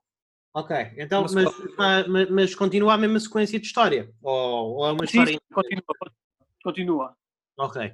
Ok, e, e, termina a história de vez ou já não? Já agora dá muito. Não, não, não, não, não, continua a deixar em aberto a história. Eh, okay. É apenas só uma história que decorre ali numa ilha completamente nova, que é a Siren Island, eh, okay. já não é na Second Land, e lá a Shantae conhece várias um, uh, eh, meias génias. Isso é, que, isso é uma coisa uh, spoiler... que.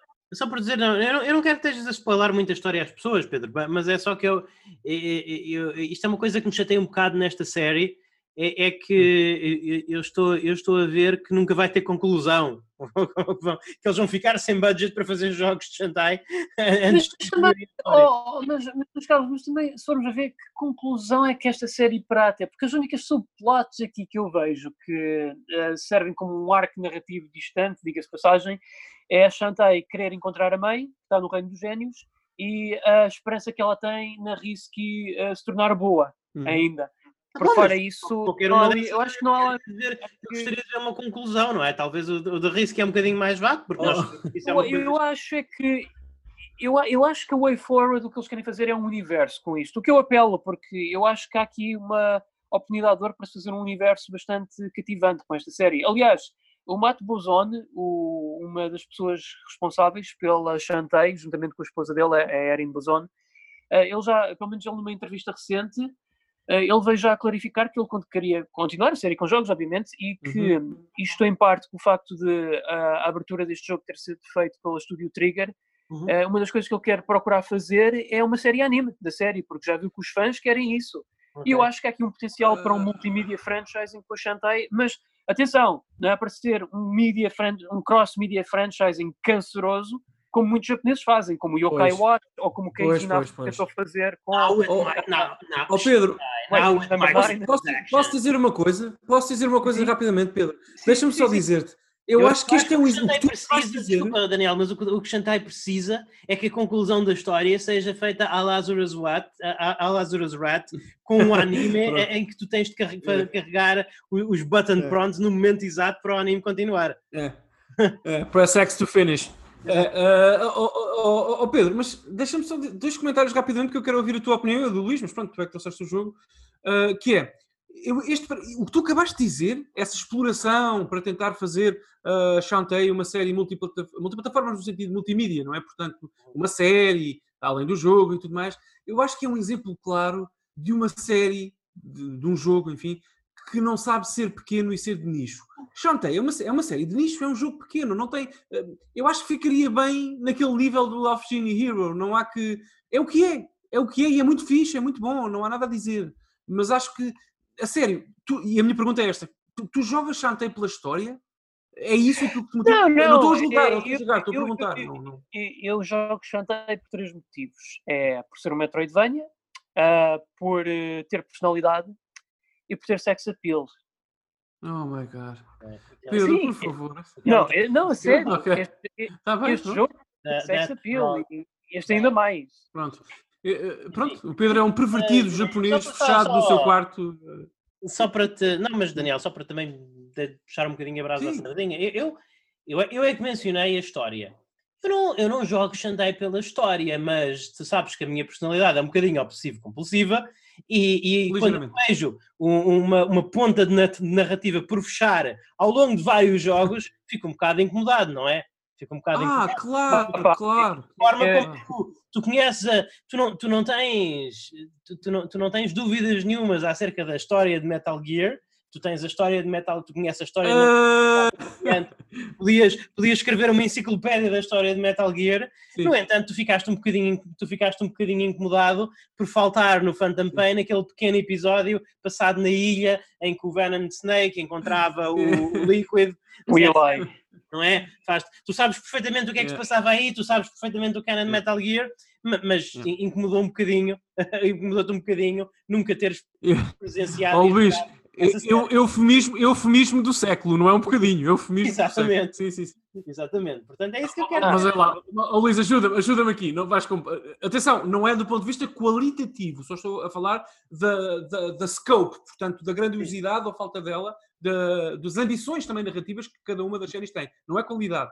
Mas eu acho que é difícil comparar a ambição narrativa de Metal Gear com a ambição Não, narrativa eu de Shantae. E não há crítica nenhuma, não é crítica nenhuma. Eu estou a comparar, eu estou a comparar no sentido em que estou a exemplificar porque é que me incomoda, não é que eu Sim. acho que a Shantai, que a história de Shantai seja um. Mas incomoda-te assim tanto no Shantae? Incomoda-te assim tanto na Shantae? É sério, estou a perguntar. Não- É, incomoda- eu- Incomoda-me da mesma forma que me incomodaria se me dissessem que. Da mesma forma, olha que me incomoda. Incomoda-me da mesma forma que me incomoda não conseguir apanhar todas as peças do Triforce no Ocarina of Time. Parece que falta um pedaço.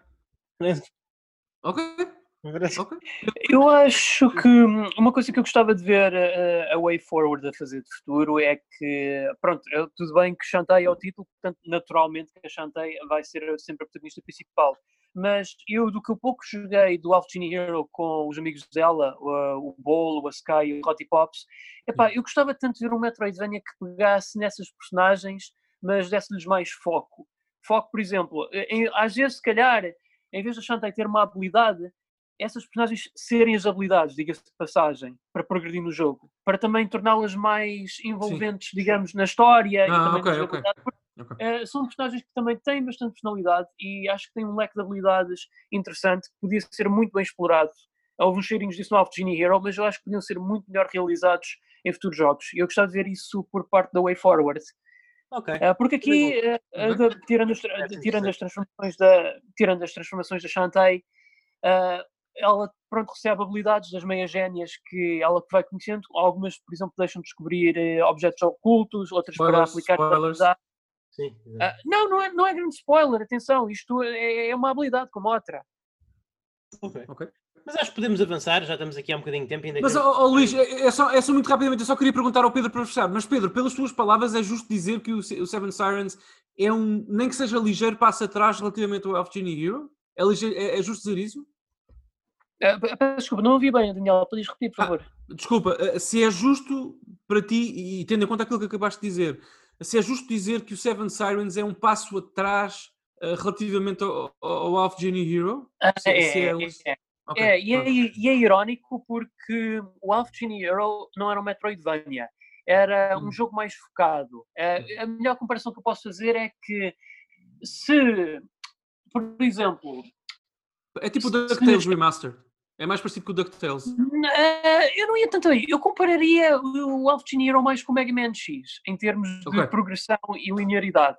Ok. Ah, Porque sempre tens a opção para revisitar os níveis e descobrir power-ups e isso. Portanto, eu acho que é mais nessa onda, pessoalmente. Tu é, que és, eu- tu é que és o fã, a tua opinião vale mais que a minha, por isso é que eu resolvi perguntar. Para, Sim, sim. para concluir, Pedro, já, porque é que não, para concluir, porque é que não fazemos, porque é que não fazes um rating dos, dos títulos modernos de Shantae? Oh, Começando, com certeza. Começa- começando é- no Risky's Revenge e, e terminando no Seven Sirens. Já agora, usando a nossa classificação de análises do, do, do N3, eh, cast, Ora, se calhar. então, cá vamos nós. Então. Já agora, pessoal, isto é muito o- improv. Nós estamos a pôr aqui o Pedro contra a parede, isto é muito improv. Não levem isto muito a sério, é só um exercício académico. Diz Pedro. ah, portanto, ah, o Pirate's Curse para mim é essencial, na minha opinião.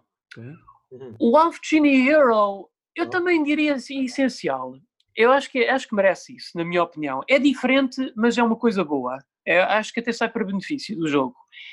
Ah, depois, o, o Seven Sirens, eu recomendo, recomendo, assim como posso recomendar o Risky's Revenge.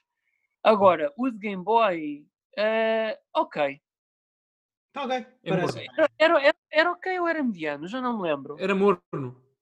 Morno, pronto. Eu Ah, que nós morno, eu também não digo, eu não, eu, eu não acabei o Eu- jogo, eu acho que nós portanto eu tínhamos- não, vou, eu eu acho que nós tínhamos não vou dizer que é impecável, mas, mas custa muito a digerir nos dias de hoje, o de Game Boy. Morno. Morno. Ok.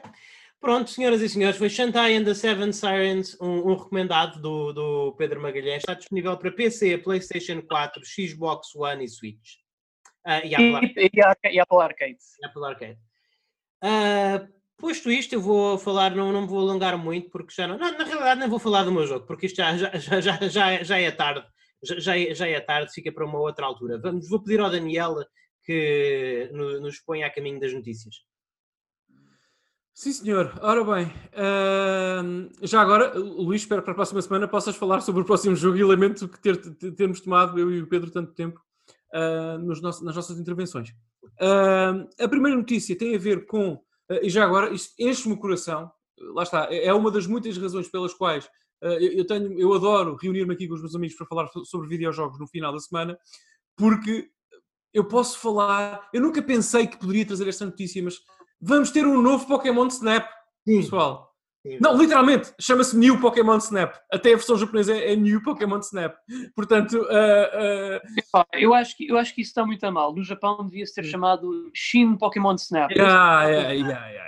Era isso que eu estava a pensar. Shin Pokémon Snap. Ou Pokémon Snap Gaiden, porque não? Let's go all out. Gaiden, é- sim, Gaiden é a terminação que, de- oficial do N3Cast, portanto é aquilo que nós mais gostamos. Não, ah, a, not- a notícia ah, ah, é essa. Não há, Pedro, ajuda-me aqui, mas penso que não há data fixa de lançamento ainda. Hum. Ah, o jogo vai ser, está a ser desenvolvido naturalmente pela, Pokémon Company e, e- vai sair na Nintendo Switch exclusivamente.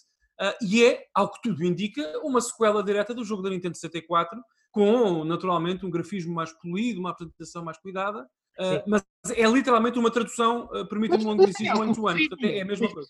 Corrijo-me se eu estiver errado, mas eu acho que está desenvolvido pela Bamco. É, é, é a Bamco que Ah. está a desenvolver. É. Claro, pronto, mas vai ser publicado eventualmente pela Nintendo e pela Pokémon Sim. Company, mas claro que sim. Portanto, a parte de development, sim. Mas eu acho que, mecanicamente, pelo, pelo pouquíssimo que deu para, para ver do trailer, teaser da apresentação, é, é uma sequela direta. É, é- é o Pokémon Snap 2 que nós sempre pedimos. Eu tenho, eu tenho a dizer que o que eu tenho a dizer acerca desta notícia não, não é tão relacionado com Pokémon, quer dizer, Pokémon Snap, porque não, não, não, não há. Pokémon não é a minha praia, não é um franchise que eu tenha desenvolvido, nu- nunca consegui. Já tentei Ah. gostar de Pokémon muitas vezes, mas nunca consegui.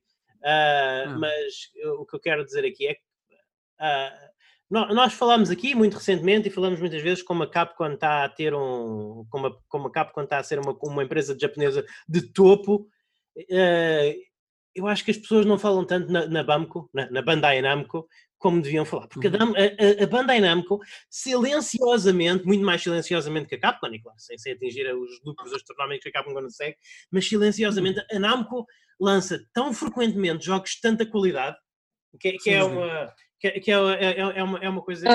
Ah, hum, nunca, nunca são aqueles jogos, nunca são aqueles jogos que, que sejam o Game of the Year, não, mas tem os, tem os Dragon Ball isto, os Dragon Ball aquilo, os jogos baseados em anime, os Carlos. ah, Tem muitos. entre- Tekken, Soul Calibur, pelo amor de Deus. entre os 15, jo- entre os 15 jogos de adaptação a anime eh, medíocres que lançam anualmente, eu só tenho a dizer que a Bandai Namco é, é uma companhia de low budget. Lamento o Sim, obviamente, obviamente, razão. obvia- obviamente. O que- mas o que é, Pedro? O que é, desculpa, o que é que é Pokémon Snap se não um jogo para uma companhia de low budget? Pois, mas, Ah, oh, mas- mas o que eu quero dizer é que neste momento não se pode pôr a, a Bandai Namco no mesmo pedestal que a Capcom. Não, nem mas pensar, nem não- pensar. Não, mas- não, mas Não vale a pode. pena Por- falar. e por, e por vários motivos. Para já, Eu não, eu não disse por isso, mais mas eu disse que vale a aliás. pena, vale a Ah. pena falar-se dela mais do, mais do que se fala, porque nós, nós quase não falamos de Bandai Namco, eu acho que isso é quase um crime. Tão Nós só boas, falamos de cara. Bandai Namco Eu, aliás, são eu- Ah, olha, eu, eu, eu agora digo já, ah, a não ser que o Miyazaki fique envolvido, não quero que eles toquem na série Souls, digo já, porque se eles tocarem, se ele envolvido, ah, esquece, aquilo, não, não, não vai resultar. Não vai, não vai resultar. O Miyazaki já tinha dito que o Dark Souls era o último Dark Souls da série e que ele não queria, pelo menos, fazer Dark mais Souls nenhum. 3, Dark Souls 3, desculpa. Sim, É sim. Porque. eh, e agora é assim, a Bandai Namco, eh, eu, eu não quero estar a fazer derailing disto, mas há aqui duas coisas que eu tenho que referir. Eh, para já, eh, eles não têm qualquer respeito pelos legados antigos dele. Eu acho que o facto, por exemplo, numa época em que tá, é, tão, é, tá- é tão popular trazer velhos franchisings eles não sequer darem uma segunda oportunidade ao Clanoa, que eu acho que é uma excelente oportunidade. E eu, não, não, Daniel, por favor, não, não, me digas não, isso. não é isso, não, Pedro. Não, Claro, não. lá, claro, claro que eu quero o Clonoa, claro que eu quero e tu também queres. Mas eu não sei se o Clonoa justifica, justifica, por exemplo, o budget que um Crash Bandicoot Insane Trilogy teve para um remake.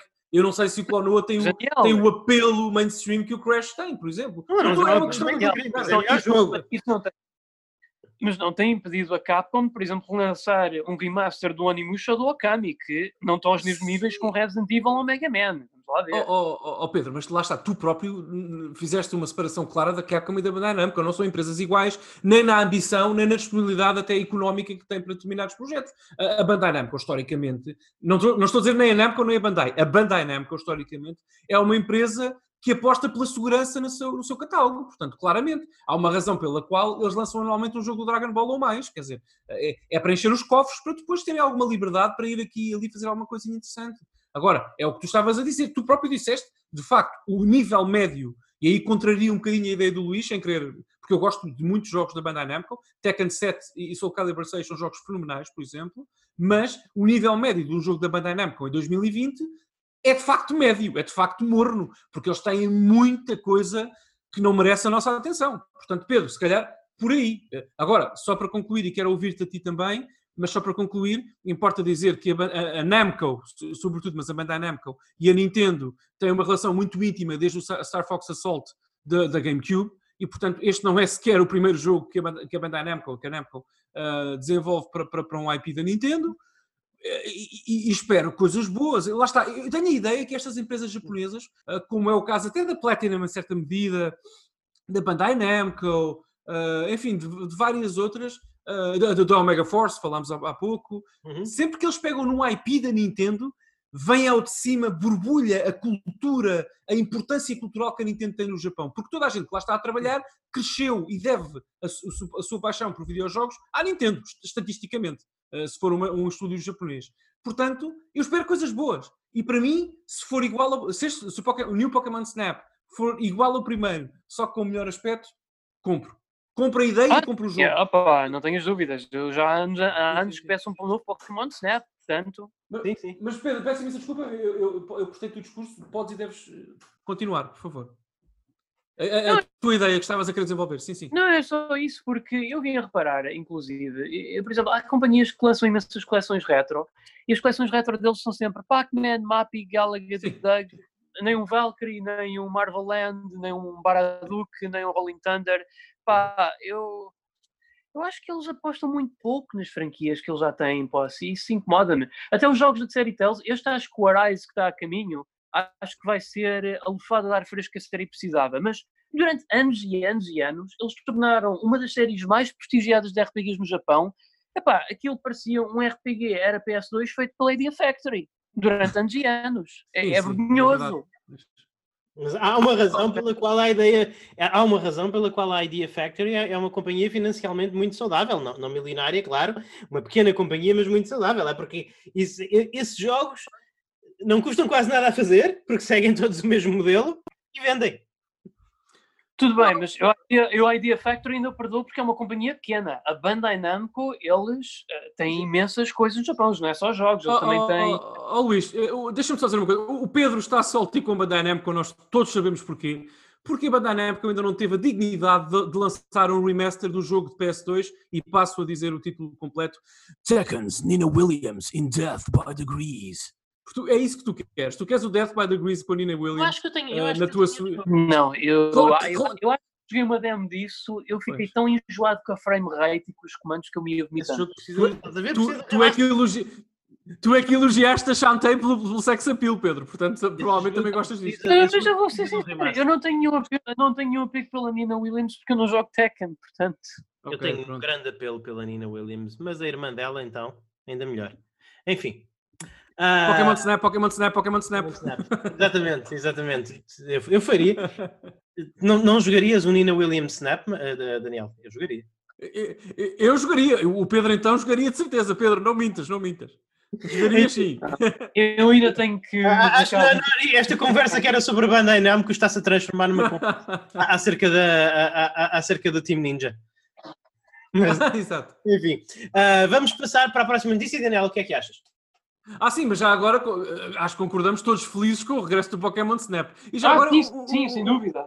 Um, bocadinho, a Nintendo que continua a trazer as coisas. Sim, sem dúvida. E que, acho muito bem que a Nintendo continue a emprestar os seus IPs a estúdios com alguma reputação e que possam trazer novo sangue e nova vida, uh, sobretudo a remakes e tudo mais. Acho, ah. acho que é uma postura, uma postura muito humilde que a Nintendo nem sempre uhum. teve nesse ponto de vista. Acho que já agora. Acho que sim, acho que precisamos de um. Acho que precisamos do Metroid, de uma reedição do Metroid Other One da Team, Team Ninja para Switch. Meu Deus, ok, Pedro, diz lá. Não, só ia pôr aqui uma parte. A Nintendo abandonou a trademark do Eternal Darkness. Ah, para a minha tristeza. Pronto, lá está. A sério? Yeah. Acabaste de me partir o coração, não sei como é que vou continuar o resto do. do Pode ser que o Daya consiga vender pornografia infantil para comprar. Ai meu Deus, moving on. Já agora deixem-me só deixar aqui um. um lembrei-me agora uma, uma, curiosidade que não interessa a ninguém, mas não sei se vocês sabiam, uh, mas lembrei-me exatamente agora por causa dos Pokémons da Nintendo 64. O único Pokémon de sempre, jogo Pokémon, que nunca saiu no Japão é o Pokémon Puzzle League da Nintendo 64, que nunca saiu no Japão. Ah, curioso. Curioso, não é? Yeah. É uma curiosidade. Uh, bom, desculpa, isto não interessa a ninguém. Avançando para a próxima notícia, e eu aqui quero passar a palavra aos meus, aos meus colegas, porque fala-se da Steam, fala-se de jogos, jogos PCs e eu ouço e aprendo, uh, mas pouco mais que isso. Saldos de verão da Steam começam a partir do dia 23 de junho. Pessoal, expectativas, ideias, opiniões. Eu tenho, eu vou começar porque é rápido para mim. Uh, eu, tenho milhares de jogos na Steam que eu nunca instalei uma única vez, uh, fruto de, de, falta de fruto de falta de autocontrole uh, em sales da Steam. Um, eu, eu, diria que um jogo que tu compras por 4 euros, por 3 euros e que, que nunca vais jogar é sempre um jogo que está a ser caro demais e eu, eu deixei-me disso. Digo orgulhosamente, estou, estou sóbrio já de vários anos. Já há vários anos que não compro um único jogo num saldo da Steam. É sério? Não Sim, já há muitos anos. Já, já há muitos anos porque eu tenho muito mais jogos do que posso jogar e, e, realmente eu agora, para eu comprar um jogo, para eu largar dinheiro num jogo, uh, tem que ser ou um jogo que eu sei que vou querer jogar imediatamente, como foi, por exemplo, o caso do, do Final Fantasy VII uh, Remake, ou foi o caso do, do, Last of Us, porque nós tínhamos combinado que íamos ter essa experiência de jogar em simultâneo e depois fazer um podcast uhum. sobre ele, mas regra geral eu só, eu só compro um jogo, esteja em saldo ou não esteja em saldo, quando sei que o vou jogar, ou, ou, quando sei que é um jogo que eu vou querer jogar e a edição física seja limitada. Como as edições uh, digitais não são limitadas, é muito raro eu comprar um jogo digital muito raro, por muito barato, por muito barato que se. Sim, não são limitadas QB. Olha para o Scott Pilgrim. Sim, mas isso é muito, é muito raro. É, é, é, muito raro. Eu percebo o que tu queres dizer, mas é muito raro e, não, e, e, sobretudo não dá para adivinhar qual é que vai ser esse jogo que vai desaparecer do catálogo. Sim, não é? Isso é impossível. Sim. Exatamente. Portanto, eu muito sinceramente tenho alguns jogos na minha wishlist do Steam, jogos que é difícil arranjar em, em, em outros lados, mas são muito poucos. A minha wishlist do Steam só tem, só tem 10 jogos e, e dois, deles ainda, dois deles ainda nem foram lançados e, e, se um desses jogos estiver extremamente barato e eu achar que vou ter um tempinho para jogar no, no, próximo mês, talvez até compre, mas sinceramente saldos no Steam são, é, é uma coisa que já me, já, já, já me disse muito, mas já aprendi a minha, já aprendi a minha lição. Portanto, não, passo a palavra, Pedro, mas eu uh, poderei comprar alguma coisa. Para a semana cá estarei a dizer se eu comprar alguma coisa ou não, mas é, é, muito, é muito pouco provável. Agora, já agora não vou terminar, já vou dizer uma coisa. Isto é uma das grandes vantagens do, do PC. Isto é sem dúvida uma das grandes vantagens. Com uma pessoa que não tenha a sorte e o privilégio, que é, é uma grande sorte e um grande privilégio ter a coleção de videojogos que eu tenho, uma pessoa que tenha começado neste mundo dos videojogos e tenha interesse por videojogos há 2, 3, 5 anos, o, o PC é uma plataforma mais cara de montar. É, é, é verdade. Mas tu tens acesso a um catálogo imenso uh, muito frequente em, em, saldos que preços absolutamente ridículos. Consegue jogos AAA fantásticos que o ano passado era uma coisa, era uma coisa fenomenal, mesmo, mesmo ao preço da chuva. Isso vale muito, isso vale muito no, no, no mundo em que eu, na minha, lá está, na, numa, na loja da Microsoft ou na PlayStation Store, eu por um jogo com um ano tenho de pagar, uh, se calhar pago 50 euros em vez de pagar 70, uh, que, era o preço, que era o preço lançamento, no Steam tu encontras o jogo com um ano, o jogo foi o, o jogo mais, um dos jogos mais pontuados do ano passado, tu encontras Lastana a 20 euros ao menos. Isso é, é, é, é fantástico, é, é, realmente traz os videojogos às massas, traz os video, torna os videojogos mais acessíveis. Estas sales são uma grande parte disso e isso eu, eu aplaudo. Simplesmente não são para mim, já não são para mim. Deixa-me só dizer uma coisa em relação a isso. Eu prometi que não tinha muito a dizer sobre o Steam, mas tenho que desafiar um bocadinho a ideia do Luís, porque eh, tudo o que o Luís disse é válido, como sempre, mas isso não é exclusivo ao PC nem ao Steam, Luís, porque, por exemplo, o melhor jogo do ano passado chama-se Resident Evil 2 e pode ser comprado por 19 euros também na Marketplace da Xbox One ah, neste momento, quando da gravação. não, não, não... Tudo bem, mas o, mas o, grande jogo de PlayStation, mas daqui a, daqui a um ano tu não vais conseguir comprar o The Last of Us 2 por 20 euros, não vais, não vais. O Resident Evil é um caso especial porque é um remaster, é um jogo third party e não é bem a mesma coisa.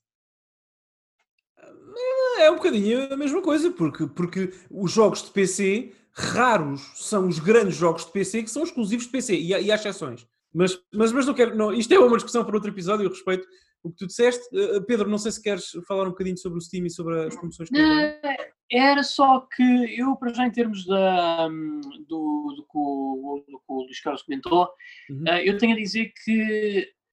Não, a verdade, essa parte do montar um PC custa e é careiro.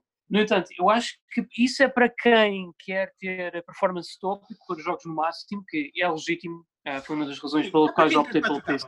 Hoje em dia um PC, hoje em dia um PC para 1080p, se os gastar os 1080p a 60 frames por segundo, é, é, acessível. Fica um bocado mais caro que uma consola Sim, mas, Carlos, mas, mas, mas, mas, acho que temos que ver aqui é a grande parte da, colheita, da, da, da fatia do bolo. É que se tu me perguntares neste, neste momento qual é a plataforma de PC com maior número de usuários à face da Terra, uh, de certeza que tem que se dizer que é o PC, porque mesmo que as pessoas não estejam a usar o PC uh, ah, exclusivamente para jogar, ou até para jogar, não muda o facto que eles têm ali uma plataforma de jogos. E eu acho que não, opá, pelo menos toda a gente deve ter um PC em casa. Até os japoneses que não, não, não curtem PC gaming, eles certeza que têm um computador, seja portátil ou não, e naturalmente com isso eles imediatamente têm acesso a jogos. Hum. Eu acho que até o Gabe Nubel uma olha, vez. Olha que hoje em dia há muita gente, olha que hoje em dia há muita gente que só tem um iPad, um iPhone. Um muita gente. Então, então no Japão, Pedro, ficarias surpreso mesmo. É, Nem, não, isso acredita, é um mundo acredita. que eu quero ver. É um mundo só com Ah, não, é, é muito, já, é, só dizer isto. Eu sei porque, porque isso aconteceu, entrei em algumas, eu conheço muito bem, como sabes, essa realidade. É muito, muito comum em cidades grandes como Tóquio, que é que conheço melhor, tu entras na casa de uma família com duas pessoas e uma criança, dois adultos e uma criança, e tu tens, como o Luís disse, um iPad, um iPhone, e uma PS4 e uma Switch. O PC está, está no trabalho, o PC é para trabalhar no Japão. Grosso modo. Claro que há fanáticos do Steam no Japão, grosso modo. É uma generalização. Uhum. Mas desculpa, diz isto.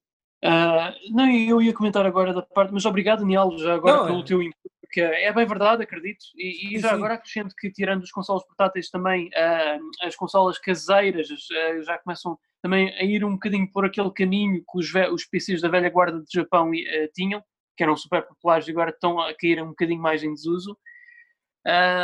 mas o que eu ia realmente comentar agora, a seguir, era relativamente à questão dos saldos. Eu também estou na mesma onda que o Luís Carlos, mas mais pelo seguinte facto. Uh, creio que foi anteontem, estava um jogo na minha wishlist Steam, a uh, 2 euros e tal. Foi um jogo que até à data nunca estava na GOG, e é um, isto é um jogo que já está na Steam há anos. Pá, estava a 2,38€, eu interessava-me jogar, comprei. Não é que eu vou à GOG uma hora mais tarde e está lá o jogo e a sequela. E se eu comprar a sequela a 14 euros, eu recebo a prequela grátis. Epá, eu senti-me um eu, eu senti mal porque, de género, eu prefiro comprar na GOG, eu prefiro comprar na GOG porque uh, sinto que, para além de ser detentor daquilo que compro, uh, se alguma vez a loja da GOG for à vida, pelo menos eu posso fazer um backup tudo e não tenho que preocupar Sem com DRM. Dúvida. Sem dúvida. Eu acho que isso é, é uma compra de valor no mundo digital. O mundo digital que eu aproveito de dizer, não vejo nas consolas e é por isso que eu recuso-me, recuso-me a fazer compras digitais de consolas. Já Sim, agora, mas recusas-te por agora, Pedro. Já agora, é. já agora a GOG também tem, a GOG também tem bons saltos, atenção, convém dizer, não, não são tão Tem, bons, tem, tem. Mas a GOG também tem bons saltos. Uh, Olha, e, eu, eu, já agora aproveito para dizer, não sei se pela altura. E o segundo asterisco são as... Vocês se compram jogos no PC, isto é o, eu vou fazer o anúncio público Daniel Costa, uh, se vocês só compram, vocês não compram jogos no PC, vocês compram acesso aos jogos no PC. Os únicos, as, as únicas lojas do PC em que vocês realmente são donos dos jogos que compram são a GOG, a Good Old Games, e potencialmente a Epic Game Store vocês têm que ler, têm, têm que ler o contrato, porque há muitos jogos em que vocês realmente recebem uma versão da DRM free, há, há outros em que não. Portanto, os únicos em que vocês podem ter essa certeza sem, estar, sem ter que estar a, ver, a ler os contratos é, é a GOG. Mesmo a Humble Store, curiosamente, que foi muito publicitada como uma loja livre de DRM, na maior parte dos casos vocês recebem é um código de Steam na, na Humble Store. Alguns jogos sim, versão DRM, mas lá está, tem que prestar muita atenção para ver quais. A, a, a GOG é mesmo a única loja online em que vocês podem comprar com a confiança de que sim, sim. estão a ser donos de um jogo. É, sim, já... Luís, mas deixa-me só, posso, posso Pedro, muito, muito rapidamente, deixa-me só, so, sobre ainda a Steam, já sabem que eu tenho alguns jogos na Steam, epá, eh, eh, eh, humanos que gostam de videojogos e usam computadores têm jogos na Steam, mas deixem-me só dizer uma coisa, eu acho curioso o que o Luís estava a dizer, que eu estava a acompanhar um discurso do Luís com muita atenção, encontrando aqui alguns padrões, porque interessa-me, normalmente a opinião do meu amigo Luís Magalhães, mas também interessa-me estudar um bocadinho a relação que a, a auto-intitulada PC Master Race tem com a Steam especificamente, porque o Luís Magalhães acabou de dizer há pouco que há anos que se libertou das, das, das algemas da Steam e de, desta loucura dos saldos da Steam e já não compra jogos da Steam e tudo mais, e concluiu o seu discurso dizendo: Ah, mas posso comprar alguma coisa neste se vir alguma coisa de jeito. Portanto, a, a Steam tem, tem esta como dizer, tem esta força para agarrar os clientes desde o day one, que, que é admirável e o mercado livre. Posso comprar alguma coisa, posso comprar alguma coisa se achar que tenho tempo para jogar, lá está. Está bem, mas, é mas estarias a continuar a alimentar o monstro Steam e a, e a potenciar. Eh, eh, Sim, não, mas, não, por exemplo, lá está. Eu disse que tenho 10 jogos na minha wishlist Steam. São, são jogos que estão na minha wishlist, wishlist porque não existem mais nenhuma plataforma. E é só, e é só não, não, não, não, era, uma, era, uma, era uma observação, não estou a, eu percebo, era uma observação àquilo que tu disseste. Claro. Mas, eh, Pedro, posso, posso desafiar porque eu acho que. Infelizmente. Ok, tem força, Daniel.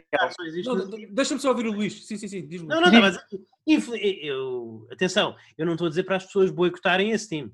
Eu estou a dizer sim. para as pessoas que se realmente, eh, como importa para mim, como importa para o, para o Daniela, que nós sejamos realmente donos dos nossos jogos, uhum. então só há uma alternativa. Sim, não há alternativas no PC, só há uma loja para vocês. É, é isso, no fundo, é isso sim, que eu estava a dizer. Agora, claro, claro, claro, claro. o jogo que eu estiver for um exclusivo Steam, vou comprá-lo no Steam, quando tiver tempo para jogar ou quando ele tiver a um preço que eu acho interessante. Olha, vou fazer o quê? Não é? E já agora, a única coisa que eu invejo à Master Race não são os 60 frames por segundo que as pessoas querem ter no Bloodborne versão PC, porque eu acho que isso é absolutamente evitável, até do ponto de vista artístico uh, e cultural, se, se é que isto se pode dizer. Uh, é mais de facto isso que o Luís acabou de dizer. Eu gostaria muito que a PS6 tivesse uma GOG para me dar mais liberdade de escolha nas minhas compras digitais, que vão acontecer na altura, certamente. Uhum. Pedro, um, um, desafio só muito rapidamente, até porque eu sei a, a resposta do, do, do, Luís. Acho, acho que sei, atenção, acho que sei, eu não sei nada, mas acho que sei. Força.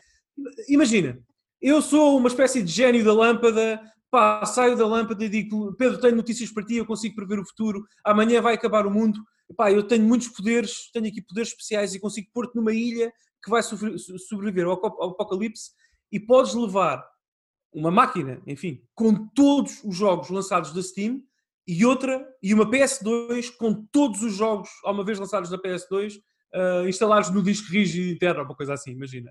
Uh, qual é que tu escolherias? Tens, tinhas de escolher. O, o gênio está aqui, pá, Pedro, isto aconteceu, escolhe.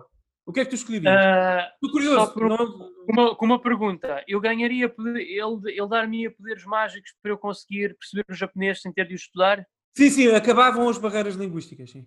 Então, não, peço desculpa, peço desculpa, peço desculpa, peço desculpa. Não, isso não é justo para o Steam. Isso não é justo para o Steam. Não. Portanto, não. Tinhas, tinhas, tinhas acesso a todos os jogos, então, sempre da PS2, se entendesses a língua em que eles estão ou não, isso é contigo, depende da língua, não é? Então, e a mesma então coisa então teria de escolher assim, porque a eu vou ser sincero. Epá, eu, eu, sei que é cruel, Daniel, mas é cruel. eu, é, é, verdade que há aqui uns quantos jogos de PS2 que eu ainda tenho que jogar, que me têm falado e outras gemas no bruto, mas na sua grande maioria, a maior parte dos jogos que eu quero jogar da PlayStation 2 estão presos na barreira linguística que é o japonês. E eu sei que não os vou desfrutar não sabendo isso. Ah, mas E é assim, eu sei, eu sei, Daniela. Meu Deus, há tanta coisa boa. Mas, Sim, sim.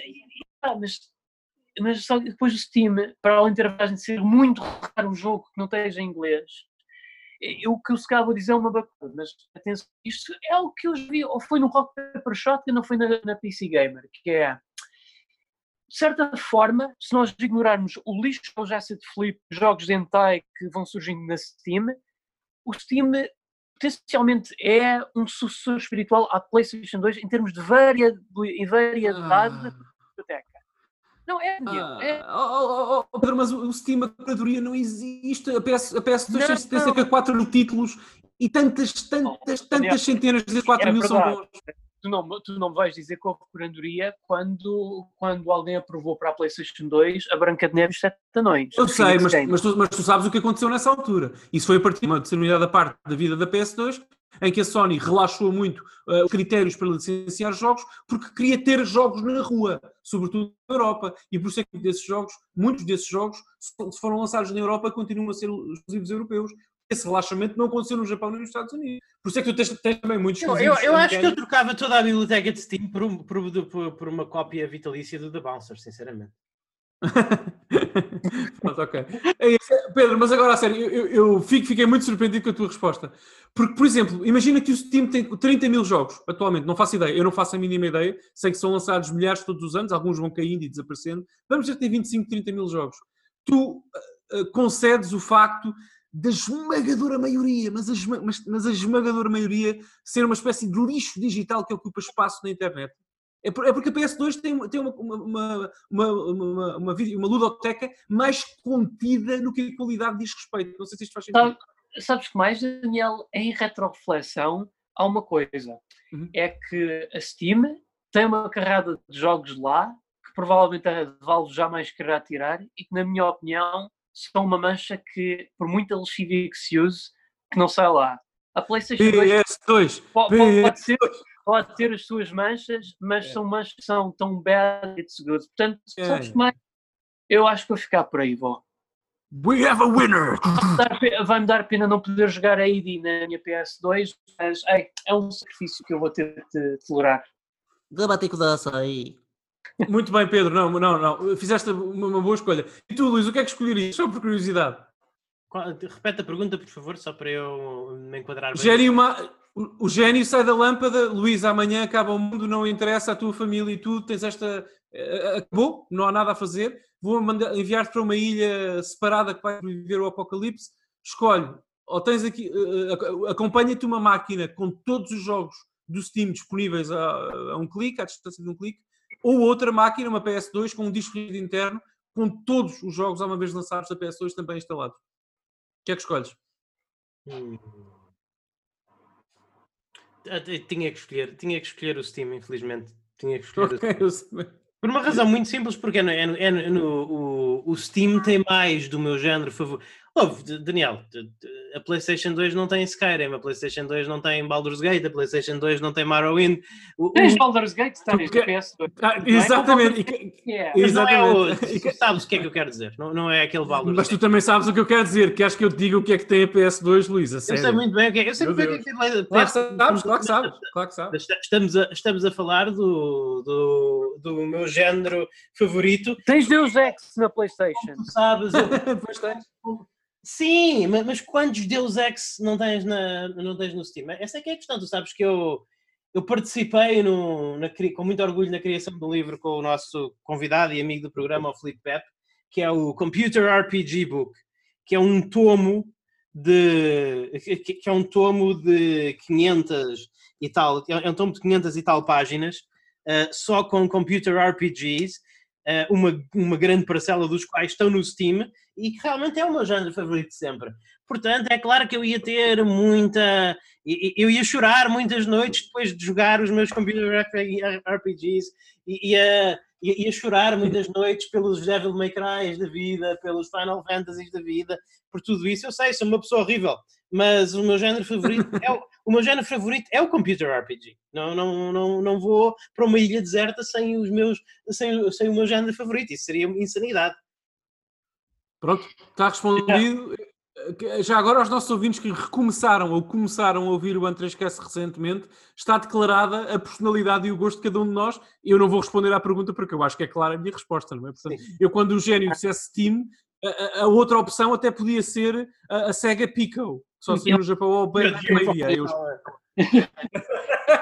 Eu acho que o único computer RPG, ou pelo menos o que mais perto de um compu- computer RPG que eu joguei e que eu gostei, foi o Shining in the Holy Ark para a Saturn. Ah, é tão bom. E nesse sentido. Tu jogaste Skyrim, pelo amor de Deus. Pelo amor de Deus, Pedro, tu jogaste Skyrim umas 200 horas. Calhar não, bem um computer RPG. claro não que é? É, é, é. é. Não, Para mim, não, não, desculpa. eh, Para mim, para mim, um computer RPG é Ishar. É Ishar. Isso é um computer É um género RPG. muito abrangente. Vá lá, é um género muito abrangente. Ok. Olha, eu Então, tenho pronto, só, só- aqui. eu- eu tenho um Só uma coisa que eu queria acrescentar, já que estamos o com- Skyrim está lá. Eu sei que o Skyrim está lá porque eu é que escrevi. Portanto, Ah, Pronto, ah, ok. Então, nesse sentido, Hyperdimension Neptunia é um computer RPG. é, está disponível no computador. Mas não, não, não Pronto, Eu- ok. né? Ah, Eu percebo o que o Pedro quer dizer, mas eu acho que culturalmente quem criou o Skyrim criou a pensar no PC, sim. Exato. E quem criou o Neptunia não, não é Pedro? Não, e quem criou o Acho que- Skyrim cresceu a jogar Ishar. Não cresceu a jogar. eh, Exato, exato. não, não, não cresceu a jogar Dragon Quest. Se isso é bom ou mau, isso Exato. em Mas, cresceu, mas, ah, bem, mas quem criou Dragon Quest cresceu a jogar Última. Pois, é assim, exatamente. E, e e cresceu muito bem. Bem, pessoal, não vamos ficar aqui mais tempo neste Ok, tópico. Obrigado então antes de seguirmos, só, só- já agora já que tocámos no Claro. assunto dos Dungeon Crawlers e da GOG, fazem pessoal, se, se- se ainda, se, ainda, se ainda forem ouvir este cast a tempo, eu espero que sim, não tenho aqui forma de o confirmar, ah, a GOG está a oferecer o Eye of the Beholder 1, 2 Não, e já 3, não está, Pedro, já aproveita. acabou. Já acabou, mesmo à hora da gravação já não está o Ei, oh, bom, eu, oh, oh, oh, Portanto, é uma pena. mas convém dizer que estamos a falar dos saldos de verão da Steam, eles começam dia 23 de junho. Vocês forem fiéis seguidores, eh, ainda, ai- ai- ainda irão ouvir este podcast antes desse, antes desse dia, porque este podcast, se tudo correr bem, sairá no dia 21. Portanto, terão dois dias para, preparar, para fazerem os vossos planos e prepararem as vossas carteiras. E se não ouvirem este podcast no dia em que ela é lançado, nem no dia seguinte, então, meus amigos, vocês têm claramente não têm que organizar as prioridades na, na vossa vida. Enfim, vamos passar à próxima notícia, Daniel, enquanto, Vamos, vamos. enquanto ainda é hoje. Vamos enquanto ainda é hoje e ela é toda vossa mais uma vez Star Wars Squadrons, anunciado Não, pela, pela, pela- Sim? Pela EA, Star Wars Squadrons anunciado. Daniel, tu não. Hã? Um, um sucessor espiritual da série Rogue Squadron? Ah, eu gosto de jogar, mas já sabes que a minha liga. Eu sempre gostei, eu já disse isso, eu sempre gostei dos meus heróis de fantasia com o cabelo no ar ah, e muito colorido, ah, normalmente oriundo da Ásia, e, e não Star Wars não é muito a minha coisa, mas, mas, Não, mas não eu gostei vais- muito da GameCube. dizer não passaste muitas horas na tua GameCube agarrado ao, ao, ao Rogue É, Squadron. gostei, joguei, gostei. Eu Gostei muito de jogar, mas quero ouvir-vos. Eu eu acho que os nossos ouvintes querem ouvir-vos mais a voz do que a mim falar sobre os jogos de Star Eu, Wars. eu vou outra vez Eh, a primeiro, porque eu acho que eu tenho me- me- menos para dizer do que o Pedro. Ah, eu passei muitas horas agarrado ao meu Rogue Squadron na GameCube e, voltei a jogar um pouco desse jogo e ainda planei. Quero acabá-lo novamente, agora na minha GameCube, agora que tenho o, meu open, tenho o meu setup retro completo e tenho o meu open, open source scan, scanline converter ah, ligado à GameCube e consigo jogar jogos de GameCube em condições. Quero voltar a jogar o, o Rogue Leader. Portanto, isso é uma coisa que eu quero fazer. Dito isto, Já agora, hashtag, hashtag, hashtag inveja. Continua, desculpa. Dito isto, di- di- dito isto, eu. Lá está, olha, este, este, é- este para mim é típico jogo de saldos de, de saldo da Steam. Isto é típico de jogo, ok, vai para a minha wishlist e quando tiver ao preço da chuva e eu tiver um, um fim de semana livre, muito bem, vamos comprar e vamos jogar isto no fim de semana. Porque eu, não, eu, eu tenho dificuldade em, em, em- em- em ficar excitado por um jogo eh, produzido hoje pela, pela Electronic Arts. Eu já sei como é que são os jogos produzidos pela Electronic Arts em 2020. Já, já se consigo prever tudo o que é que vai acontecer no jogo, já consigo prever como é que vão ser os personagens, já, já sei o que é que as personagens vão dizer a determinada. en- Enfim, acho que. Eu, acho que quem faz. Mas há aqui um twist, Luís, há aqui um twist. E eu queria ter a tua opinião sobre isso, porque há aqui um twist, porque a EA confirmou que o jogo vai custar 40 euros e não vai ter microtransações.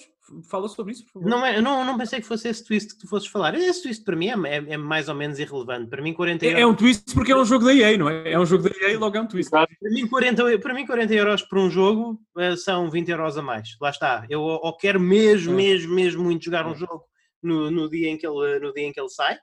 Uh. Mais uma vez, nós vamos ter um- uma, uma análise muito em breve da Last of Us 2 uh, entre mim e o, e o nosso amigo Daniel Costa. Os nossos da Last of Us chegaram hoje. Mas normalmente, se um jogo não, se eu não tenho que jogar um jogo no dia de lançamento e eu acho que ele vai ser relativamente fácil de encontrar, eu espero que ele esteja a 20, 30 euros. Mas uma coisa, há uma coisa potencialmente que me pode levar a comprar este jogo no dia de lançamento, sim. Que a EA, eh, a EA prometeu que este jogo estará disponível em VR. E, e isso muda tudo. E, e isso muda tudo porque, pronto, porque, eh, controlar um, um X-Wing, um TIE Fighter em VR, I'm in. Mas, eh, até porque já, já houve um demo disto, já, já houve um demo disto, uma das primeiras experiências VR, basicamente um nível, um- dois níveis, aliás, até foram dois níveis. Foi uma experiência VR Guerra das Estrelas uma, eh, e, e foi divertido, foi uma experiência VR divertida. É claro que não tinha sumo de jogo, mas foi divertido, eu gostei bastante. A questão é, eles não são específicos. VR incluirá a PlayStation VR, porque PlayStation VR é, é- paradoxalmente é o, é o sistema VR com mais sucesso do mundo, foi o que vendeu mais unidades, é o que os jogos vendem mais unidades, isso é, isso, isso- é claro e provado. Por outro lado, também é o menos poderoso. Portanto, eu não sei se o PlayStation VR vai ser capaz de correr um, um motor de jogo que a EA usa para este jogo. Mas se for capaz de correr, eu, eu sou capaz de considerar a compra, sim. É possível que sim, consiga. Não sei. Pedro, uma opinião sobre isto? Ah, é um bocadinho difícil de eu dar porque eu vou ser franco, eu joguei um bocadinho do primeiro Rogue Leader ou Rogue Squadron, naquele da Factor 5 na GameCube. Uhum. Eh, eu, bem, eu, verdade seja dita, eu sempre, eu sempre ouvi que o jogo era difícil, mas eu nunca, nunca consegui passar para, aquela, pa- para além daquela parte da Estrela da Morte, onde tem que se usar a força para arrebentar com o exaustor da Estrela da Morte e avançar aí com isso. Pois, eh, o problema é que eles não especificam como usar a força, aí é que está, é que está o problema, o jogo não te explica isso, o que é mau. Tens que fechar os olhos e usar a força. Uh, não, uh, ma- mas Pedro, tens, estás entusiasmado? Queres jogar este jogo? Expectativas? Alguma coisa? Ah, é assim, eu, vou- eu vou ser franco, eventualmente hei de o jogar, eu suponho. Se for tão bom como aquele que saiu agora, The Last Jedi, embora Sim. seja diferente. Sim, sim. Portanto, vamos a ver. Eu, eu quero ver é a EA continuar a apostar em mais jogos single player e sem microtransações, sem essas porcarias todas, porque eu acho que isso vai mais de encontro com aquela EA que eu conheci dos tempos do Amiga, com os seus Desert Strikes e os seus. Os seus ah, eles, o que é que eles faziam para além de Desert Strike, Luís Carlos? Ok. Ah, outras coisas, Pedro, outras coisas. Mas, mas desculpa lá, mas na- sem fugir muito ao tópico. Vocês não acham que aqui há gato? Agora que eu estou a pensar bem nisto, vocês não acham que aqui há gato? Como é que Star Wars, uma das maiores propriedades de sempre, especialmente com, com um filme lançado o ano passado e, e nos últimos três anos, ah, Uma um, trilogia. jogo, um jogo de alta qualidade por um, por um estúdio da EA, 40 euros? Desculpem lá, mas Ah, Deve ter, não, deve ter, deve ter. Não, Vai ter é um jogo também preparado para o VR. Isto vai ter, é o que tu dizes, É, Luís, isto vai ter vai. pouca carne. Os níveis vão ser curtos, o, mo- ah, o modo de carreira de, de- de história não deve ser muito longo. Enfim, será um jogo. Olha, se calhar tem o preço que o Resident Evil 3 poderia ter tido, por exemplo. Uhum. Enfim, eh, eu não posso, não- nós não podemos diabolizar a EA e depois, quando eles fazem uma coisa que nos parece interessante, também tirarmos o tapete outra vez à empresa. Quer dizer, é, parece uma, Não, não, não. uma, uma Não, não. para o Se consumidor. eu jogar por 40 euros e achar que, que os meus 40 euros foram bem investidos e que tenho Certo. ali um jogo de grande qualidade por 40 euros, eu aplaudo, não é? Eu só acho que Sim, dúvida. é é uma coisa tão pouco característica que eu, que eu claramente suspeito um bocadinho, não é? Quando a esmola é muita. Ah, é, é, é, mas também é, é, é- é- são ópticos, é marketing, é, uma- um gesto de quase boa fé. Repara, a EA teve o cuidado, não foram os, os jornalistas foram perguntar. A EA disse que o jogo não vai ter microtransações. Portanto, quando esta informação é aplaudida pelo público, algo, algo vai mal no reino da Dinamarca e, e realmente, uh, realmente a EA tem muito caminho que percorrer para recuperar a confiança das pessoas, mas este é um bom, muito bom primeiro passo. Se calhar segundo passo, porque começou com, uh, com- com o, o- Star Wars Jedi do ano passado, como o Pedro disse. Uhum. Uh, e epá, uh, acho que Pedro ajuda-me aqui, mas eu acho que é de facto uma boa notícia, porque não celebrar uma, um bom Sim, sim.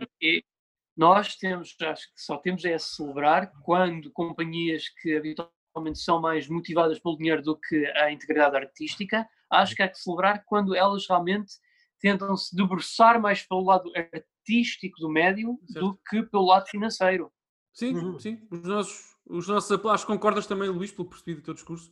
Uh, fica aqui o nosso ap- aplauso, pelo menos. Pode haver gato, mas pelo menos o aplauso ao facto da- EA estar a tentar corrigir um bocadinho o discurso nos últimos Ok. anos. Se me permitem, vamos, vamos então Já avançar agora, e nós, apelo nós aqui. falámos nisto no, nosso, no, no- no primeiro programa que fizemos com notícias, acerca dos. Quando nós falámos que a EA estava a trazer o seu catálogo, eh, que era exclusivamente Origin, para o Steam, Uhum. o Pedro lamentou-se Uhum. não haver Dead Space 3. Pedro, está lá o Dead Space 3. Já, já, eu vi, eu vi. Está lá o Agora, e não tanto que ser pobre Agora eu tenho, aqui tenho de frear um bocadinho o entusiasmo, porque foi mais uma vez o Felipe Pepe chamou-me a atenção que, olha, mas olha que estes jogos da EA na Steam, eles não têm absolutamente nada de Steam, eles simplesmente tu podes comprá-los através de Steam, mas o que o Steam vai fazer é instalar-te o Origin. Isto são meros shortcuts na Steam. Portanto, vamos ser um, um bocadinho também. é terrível. Não, não é tão, não é tão Eu- fantástico como parecia à primeira vista.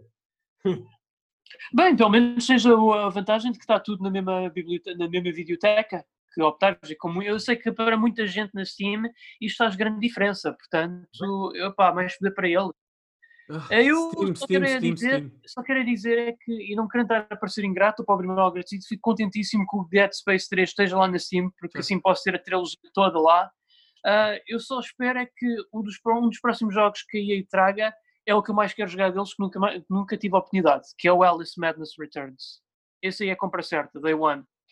Ah. Já agora, esse jogo está, está à, à data da gravação do nosso podcast, está em promoção na, na marketplace da Xbox 360 e o jogo é retrocompatível eh, na Xbox One. Eh, está a cerca de 4, 4 5 euros, não tenho memória, e vale bem a pena, de facto, o Pedro tem razão. É sério? De- Não, não- sim. eu eu joguei esse jogo, não achei, achei que, sei lá, achei, achei que mecanicamente era assim. Ah, não, é, é- é um exercício estético, Ah, sobretudo. é, ok, Luís? sim, que- esteticamente concordo. Pronto, mas, mas Sim, pronto. sim. Não, não. Ah, Lá está. avancemos, avancemos, Daniel. Avançamos e eu ia pedir aos meus colegas, como já vai longo o nosso podcast, eh, apelar à vossa capacidade de síntese pa- para uma opinião Sim. relativamente ao próximo tema, penúltimo tema, aliás, que é o Cyberpunk 2077. Uh, mais um jogo que, que- que- todos, todos estamos à espera e mais um jogo que vocês provavelmente estão mais à espera que eu. Uh, é assim, cada um tem os seus gostos, mas uh, eu, eu, eu, eu sobre este tenho muita curiosidade, já o disse aqui anteriormente em alguns episódios anteriores. Luís, é o ter terceiro adiamento, se não me falha a memória do jogo. Um, É um bocadinho ridículo. coisas. É, é um bocadinho ridículo, é um bocadinho ridículo. O, o- o que eu tenho a dizer é que, eu, eu, claro, eu sou um, um fã da CD Projekt Red, eu sou mais um fã da, da companhia e da forma como a companhia, do impacto que a companhia tem no mundo dos videojogos e do brilho que eles têm naquilo que fazem, do que propriamente dos jogos deles. Eu, eu adoro o Witcher 3, adoro Witcher 3, é um jogo. Aliás, eu adoro todos os Witchers, são, são jogos que eu são jogos que eu sou de que, de que eu sou fã, mas não não são os jogos não são os jogos da minha vida. Numa altura, na- quando nós fizemos o nosso top 10, eu coloquei o O Witcher. 3 não é. O como? O, 3, o Witcher 3 não é do jogo da tua vida. É, é, é Luís, é, está no top 3 da tua Está no vida. top 10. Disseste- Está, está- está no, está no meu top 10, mas era isso que eu estava a dizer. Ah, Não, não, não, está no top 3, top 3. se três, não sim, falhar a está, está no top 3, mas eu acho, mas eu acho que hoje eu acho que hoje já não estaria. Eu acho que hoje desceria para mais Sério? para para mais baixo. É daqueles jogos, sabes, há, há jogos em que eu há, há- há- jogos, há jogos em que quanto mais afastados estão, nós mais gostamos deles, não é? Quanto mais afastados da nossa memória.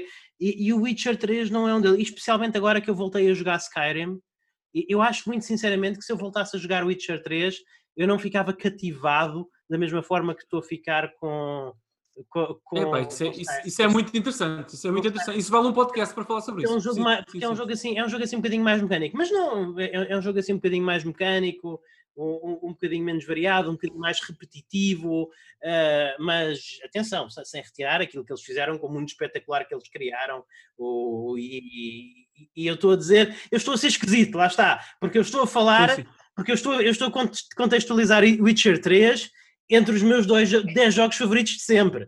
Ou seja, aqui qualquer um destes jogos é um jogo. Reparem, é o top 10 favorito, é o top 10 ou o top 5 favoritos de sempre, são todos jogos que eu amo de perdição. Ah, a competição é muito renhida entre eles. Para um jogo entrar nessa lista, ah, não é o, não, não é um jogo qualquer. Mas dito isso, mas o que eu admiro realmente na, na CD Projekt Red uh, é, é, o. Lá está, aquilo que a EA não demonstrou durante muito tempo, o, o compromisso que eles têm em, em que realmente tratar os jogadores como se fossem, não, não apenas como um cliente, é não, não é apenas uma situação do cliente tem toda razão, é, é, tratar, o, tratar o jogador como um cliente precioso, como eles lançaram, como eles lançaram o, o, o Witcher 3 e depois durante vários meses lançar, deram DLCs, ofereceram DLCs gratuitos, como, ele, como eles estão constantemente a, a dar prints por suportares a loja online deles. Ainda, ainda, ainda a semana passada, logo foi, eles anunciaram: olha, malta, se vocês têm Witcher na PlayStation 4 ou na Switch. Uh, vocês podem vir, ao, podem vir à Good Old Games e podem recebê-lo de graça na Good Old Games, passam a ter, passam a ser donos da versão PC sem DRM também. Esse tipo de coisas. A CD Projekt Red trata-te não como um cliente, trata-te como um cliente estimado, não é? E eu, eu respeito muito isso. Eu respeito muito isso. Eu. Custa-me um bocado. Uh, custa-me um bocado que eles tenham que entrar nestes jogos, nestes jogos e joguinhos da, da indústria dos videojogos. Porque. Porquê é que eles anunciaram já este jogo? Porquê é que eles anunciaram uma data de lançamento três vezes? Porquê é que eles sentiram a necessidade? Mas, mas uh, peço desculpa, Luís, permite-me interromper e lá está, apelando à tua capacidade de síntese, porque já vai longo o podcast, Sim. mas tu tu não achas que é possível. Possi é, é, eu não estou sequer a, a, a provocar-te, estou mesmo a perguntar. Não achas que é possível que o jogo tenha sido adiado mais uma vez por motivos Exa exatamente por essa razão que tu acabaste de escrever, porque assim não, eu não tenho a certeza respeito ao consumidor. Eu não, tenho a certeza, eu não tenho a dúvida que os motivos são bons. Eles estão a adiar o jogo por respeito ao consumidor. Eh, sem dúvida. Eu, eu, o que eu lamento é que eles tenham sentido a necessidade de anunciar, o, de anunciar tantas vezes a data e sempre dizendo, mama malta, nós pedimos muita desculpa, mas desta vez é que é mesmo, desta vez é que é mesmo, desta vez é que é mesmo, já, já é ridículo, já é a terceira vez. Sim, compreendo. É, é aqui que eu respeito duas companhias, às quais eu já não apoio muito porque lá está, eu acho que têm uma... Eu, eu acho que essas duas companhias, que foram companhias que eu amei durante muitos anos, têm um modelo de negócio predatório, que são a Blizzard e a Valve, mas eu respeito uma coisa muito na Blizzard e na Valve, que eles dizem é quando estiver pronto. When it's done. Nós não vos vamos dar uma data para o nosso jogo. E a Valve, mais do que a Blizzard agora, a Blizzard já cometeu alguns pecados no último ano, mas, Sim, mas... Mas, toda, mas, mas nem toda a sua história sempre fez isto. E eu tenho pena que Sim. a CD Projekt Red não sinta que não pode fazer isto, porque era o que eles deviam fazer. Eu sei que o que vier da PlayStation, eu sei que o que vier da CD Projekt Red vai respeitar maximamente como consumidor, mais do que qualquer outra companhia. É que não estou, nem, nem sequer estou a classificar por PC ou consolas, mais do que qualquer outra companhia no mundo dos videojogos, talvez muito próximo da Nintendo, mas ainda assim superior à Nintendo. Esta companhia respeita-me como consumidor. Não, não há companhia. É, eu... Mas, epá, deixa-me na poça, e, e, tenho pena que tenham metido a passa na poça, porque eu não precisava que eles me tivessem dito a data de lançamento do Cyberpunk há um ano. Não precisava. É, eu tenho certeza que nós do N3Cast, se tivermos saúde, tempo e a boa fortuna de ter essa disponibilidade, eh, eventualmente gravaremos um episódio sobre o Cyberpunk quando chegar à altura do seu lançamento. Quase certamente que falaremos sobre o jogo. Da minha parte, só dizer, e antes de passar ao Pedro, muito rapidamente concordo com tudo o que o Luís Magalhães disse. Uh, Acho que, sem querer, eles estão a perder um bocadinho da confiança que ganharam com o The Witcher e com os seus. Uhum. Bom, com a sua, com a sua postura, eh, com estes adiamentos constantes, mas como o Luís disse também, eu acredito profundamente nisso. Acho que são adiamentos necessários uh, e acho que o consumidor vai ficar a ganhar. Eu acho que o consumidor que no dia 19 de novembro vai comprar o Cyberpunk 2077 ficará mais feliz e satisfeito do que ficaria se o tivesse comprado porventura em abril, a quando da data original do lançamento, ou prevista do lançamento do jogo. Portanto, eu respeito sempre, vou sempre respeitar, eu, eu tenho uma, uma postura algo rígida nisto, confesso-vos isso, sempre o estúdio que diz, meus amigos, é verdade, estou a perder, nós estamos a perder algum, alguma da vossa confiança e algum crédito que temos convosco, mesmo assim vamos adiar e vamos explicar-vos porquê, porque respeitamos e porque não queremos ter um patch de 100 GB no lançamento para corrigir os bugs se não conseguimos corrigir até, até, até a, a, nossa deadline. Portanto, respeito isso, nada a dizer. Estou mais ansioso por jogar Cyberpunk 2077 do que alguma vez estive pelo The Witcher, porque o mundo diz mais, porque a estética também me, apela mais. E, e, e, aos nossos ouvintes, a todos, mas sobretudo aos premium, sa saibam que falaremos convosco também sobre Cyberpunk. Pedro, mais uma vez, capacidade de síntese conseguires, a tua opinião? Uh, eu, por acaso, nem pensei muito nessa onda do adiarem, estar a ser ridículo, só pensei, epá, quer dizer, eu vi o tweet deles e eu pensei, ah, a sério, pessoal, levem, levem o tempo que precisar, a sério, só quero é que isso fique bom. Porque eu vou dizer uma coisa, fazer um RPG na primeira pessoa não é tarefa fácil. Eu antes prefiro que eles levem o tempo deles do que estarem a lançar uma desgraça técnica como é o Skyrim, porque vamos ser francos, o Skyrim é uma desgraça técnica em termos de design e bugs. Já, foi, já foi mais, já foi mais. É, e tanto por a, a Bethesda querer apressar os jogos deles à saída, eu assumo, e por estarem a usar um jogo de 1999. Agora, a CD Projekt Red não é esse o caso. E ele, para mim, é como o Miyamoto disse, não é sempre a verdade, porque o Duke Forever é exemplo disso, mas o Miyamoto disse, um jogo adiado eventualmente será bom um jogo apressado, não.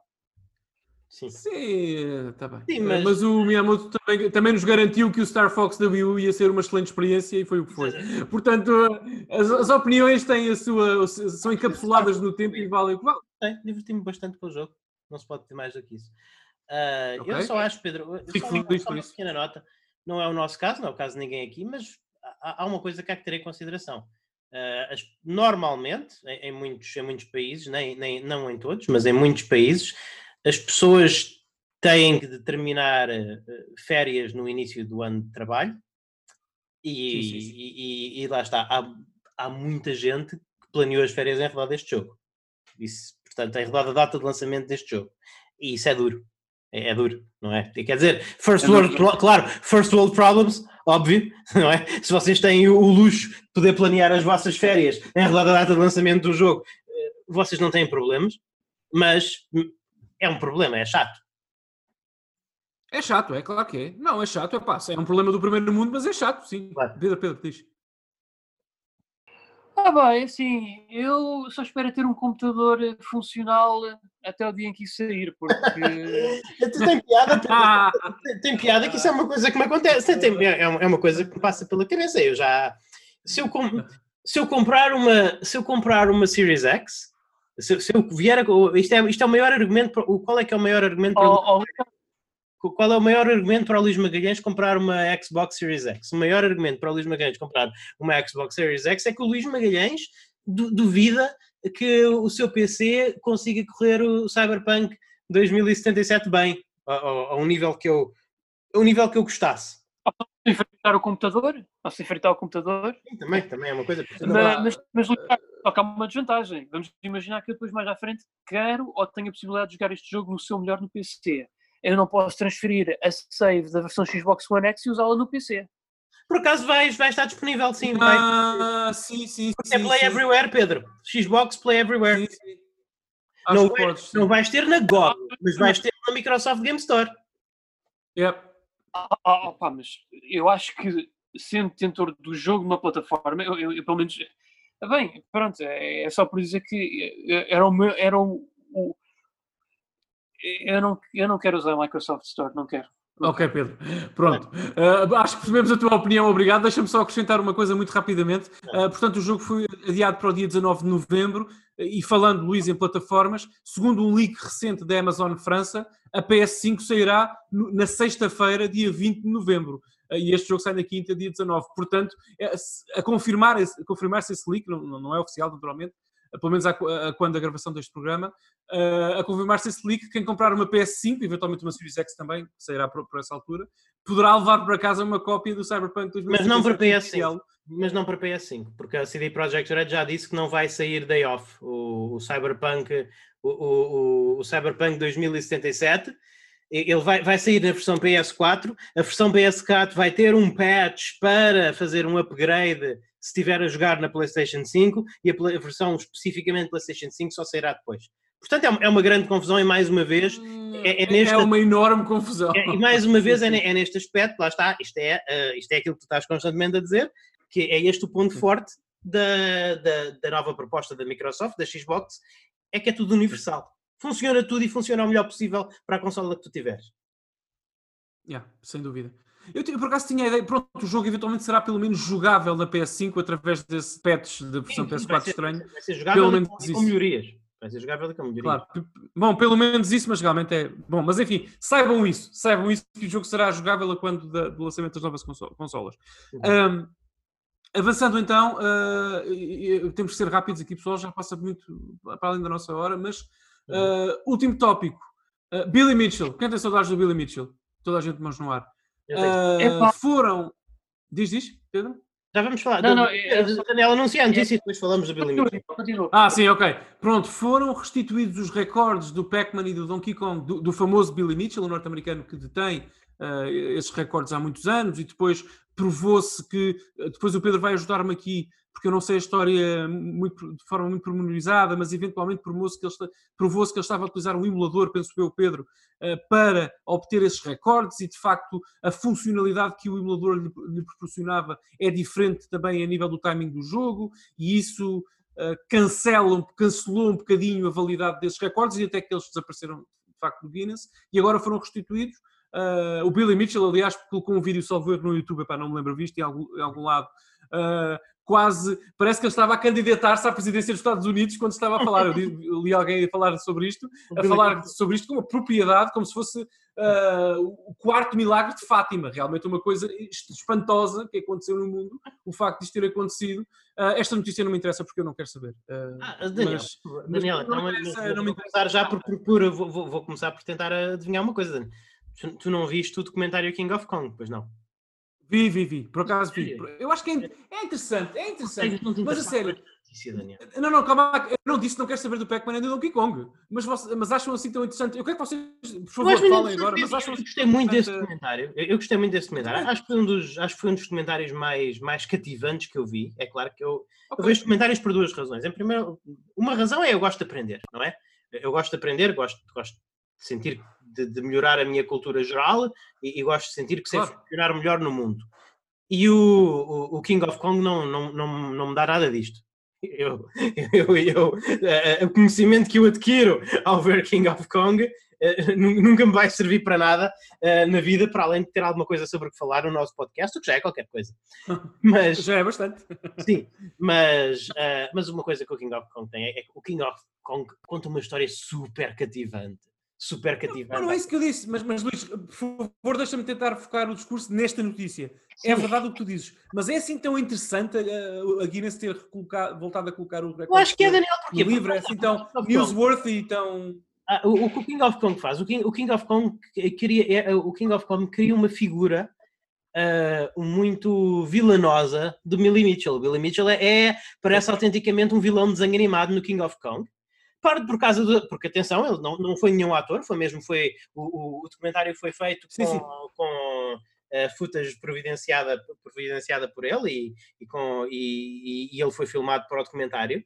Mas ele, tem- ele é uma personagem, ele, ele é aquela, ele é aquele, aquele quintessencial, quintessencial americano eh, que tem muita, tem muita presença, tem muita stage presence. Ele próprio, a pessoa dele é uma personagem, ele representa uma personagem na vida real. E, e o filme, da maneira como o filme foi filmado e montado, ele tem mesmo ar de vilão. Parece mesmo, ele é mesmo colocado no documentário, no documentário como um vilão. Mas depois, quem Sim, tiver o curiosidade. documentário tem uma narrativa, tem uma narrativa, tem Mas quem uma... tiver curiosidade depois do documentário e for explorar, e for explorar fóruns da internet e notícias e coisas do género, vê que a história não é assim tão, tão, preto, no, tão preto no branco e que o Billy Mitchell ah, realmente tem as suas coisas, mas parece, fica-se fica com a ideia, fica- fica-se com a ideia de que ele foi um bocadinho injustiçado. Foi, foi representado de uma forma um bocadinho, um bocadinho talvez injusta no filme. Depois, rebobina-se uns anos para a frente, depo- depois disso, e, e- e surge, e, e surge a ideia que as pessoas do Twin Galaxies, a, a entidade que realmente validava os scores com, com um nível de minuciosidade, minuciosidade bastante grande, pelo menos pelo que representa o documentário, ah, des- ah, desqualificaram os, os scores do Billy Mitchell, alguns dos quais são apresentados no filme, e, e, consequentemente o Guinness remove-os.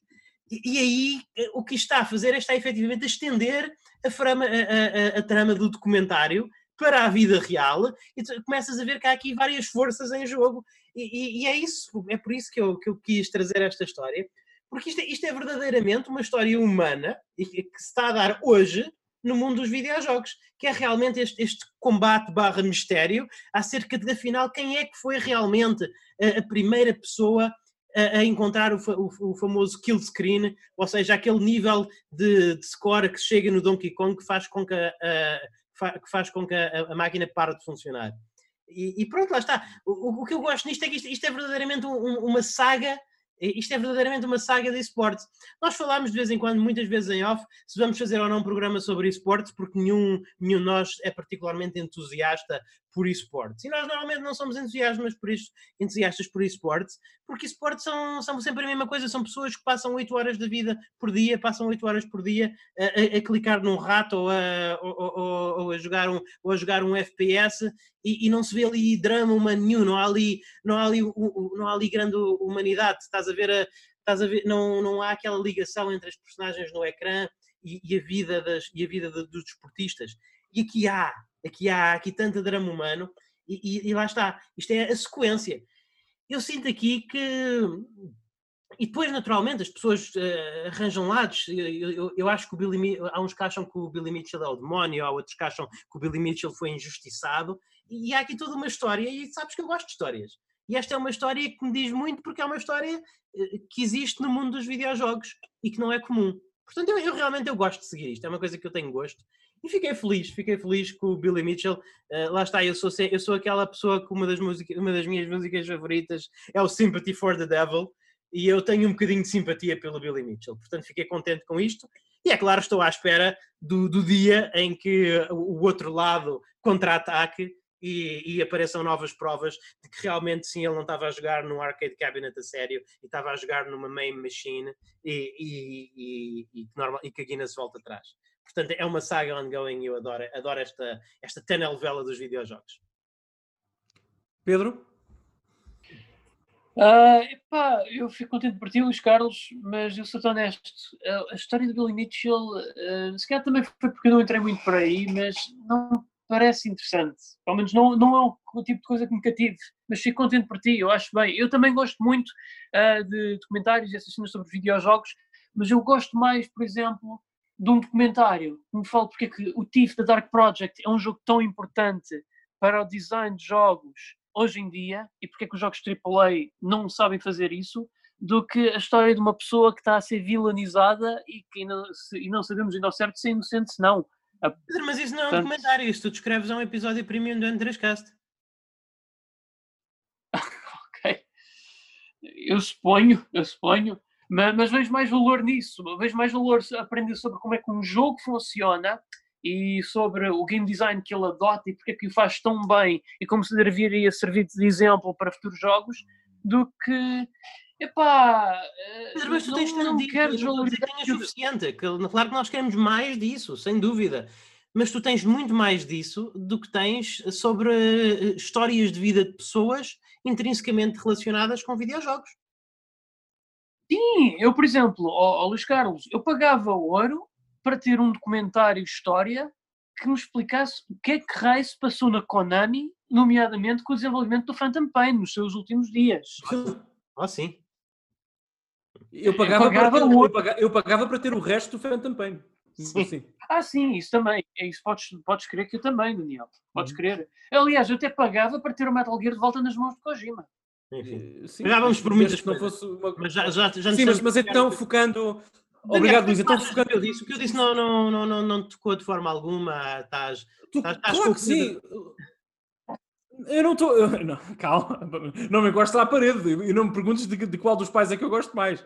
Ah, não é isso. Não é, eu, eu- houve, sim, tocou-me aquilo que tu disseste, eu entendo perfeitamente. Eu quis passar logo a palavra ao Pedro, porque, imaginei que ele, possa ter, que ele pudesse ter uma opinião, uma sensibilidade semelhante, mais próxima da minha. Deixa-me só dizer-te, em primeiro lugar, uma coisa: esse, esse parte, essa parte pessoal humana não está apenas presente ah, ou, ou não é exclusiva à história do Billy Mitchell neste contexto, porque, por exemplo, é verdade, tudo o que tu disseste sobre, sobre as esportes, sobre os esportes, é verdade, eu acho que nós os três podemos aqui dizer que culturalmente não é a nossa cena. Agora, há muito drama humano na vida de, de bastantes pessoas envolvidas no esportes. Eu convido-te a, a, ver até alguns documentários sobre algumas personalidades da Firing Game Community, desculpa o, o estrangeirismo, mas é, é o título, as pessoas que estão na Evil, jogadores de Street Fighter e tudo mais, procurem sobre o Alex Valley, procurem sobre o, o Daigo the Beast, uh, procurem, portanto, há muita personalidade e humanidade também nas esportes. E aí é competição mais pura, quase desportiva nesse sentido, e eu aprecio essa mistura entre desporto e humanidade. Lá está. Não sendo eu uma pessoa dos, dos esportes, gasto muito pouco tempo da minha vida a acompanhar isso, mas, por exemplo, a Ivo faço questão de seguir quase religiosamente, exatamente por essa razão. Portanto, o que tu disseste faz sentido, mas não é exclusivo este caso, é encontro a humanidade uhum. também noutros, noutros, noutros contextos competitivos semelhantes. A questão do Billy Mitchell é, lá está, eu quando, quando disse que não me interessa, aí já estou mais próximo, próximo da opinião do Pedro, é porque eu não acho o, o, o Billy Mitchell nem uma figura particularmente estimulante nem interessante, sinceramente. Acho que aquilo que tu disseste é verdade, importa até do ponto de vista histórico da história. Nós uh, somos uh, fiéis seguidores e estudantes da história dos videojogos. E do ponto de vista histórico, sim, eu quero saber de facto quem foi a primeira pessoa que chegou ao Killstream do Donkey Kong. Uh, mas, mas é mais uma curiosidade histórica, falamos muito disso, desse, usamos muito esse termo aqui no Entescast. Uh, ah, agora, o, o, King of Kong é interessante, sim. Uh, nos créditos estava com lagriminha no canto do ouro, do, do ouro, do olho e desejoso de saber mais da continuação da história. Epá, não. Por isso é que eu disse que isto não me importa, importa muito.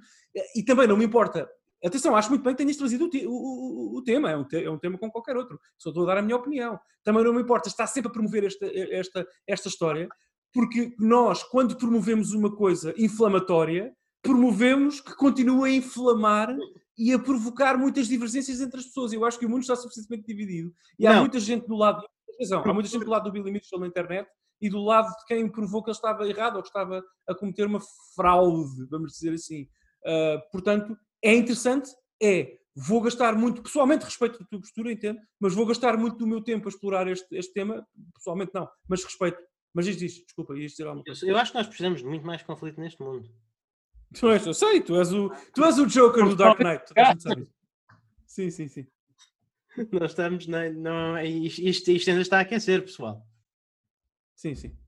Mas queres concluir, Luís, sobre esta história? Alguma coisa? Não, eu, eu, eu, quero concluir o podcast. Eu disse o que tinha, eu, eu disse o que tinha a, okay. a, a, a dizer. Eu, eu, realmente, eu, eu, por acaso, é um desafio que eu te lanço. Eu gostava que tu me passasses uh, links de alguns desses documentários, porque eu tenho toda. Eu, ah, claro, claro. Tenho, eu, sei quem é que é o Daigo, claro, eu sei quem é que é o Daigo da Beast. Uh, porque pesquisei um bocadinho com, sobre ele, depois de ver aquele lendário vídeo que toda a gente conhece, em que ele fez, em que ele com, com o mínimo de points fez vários perfect parries a, a, um super do adversário.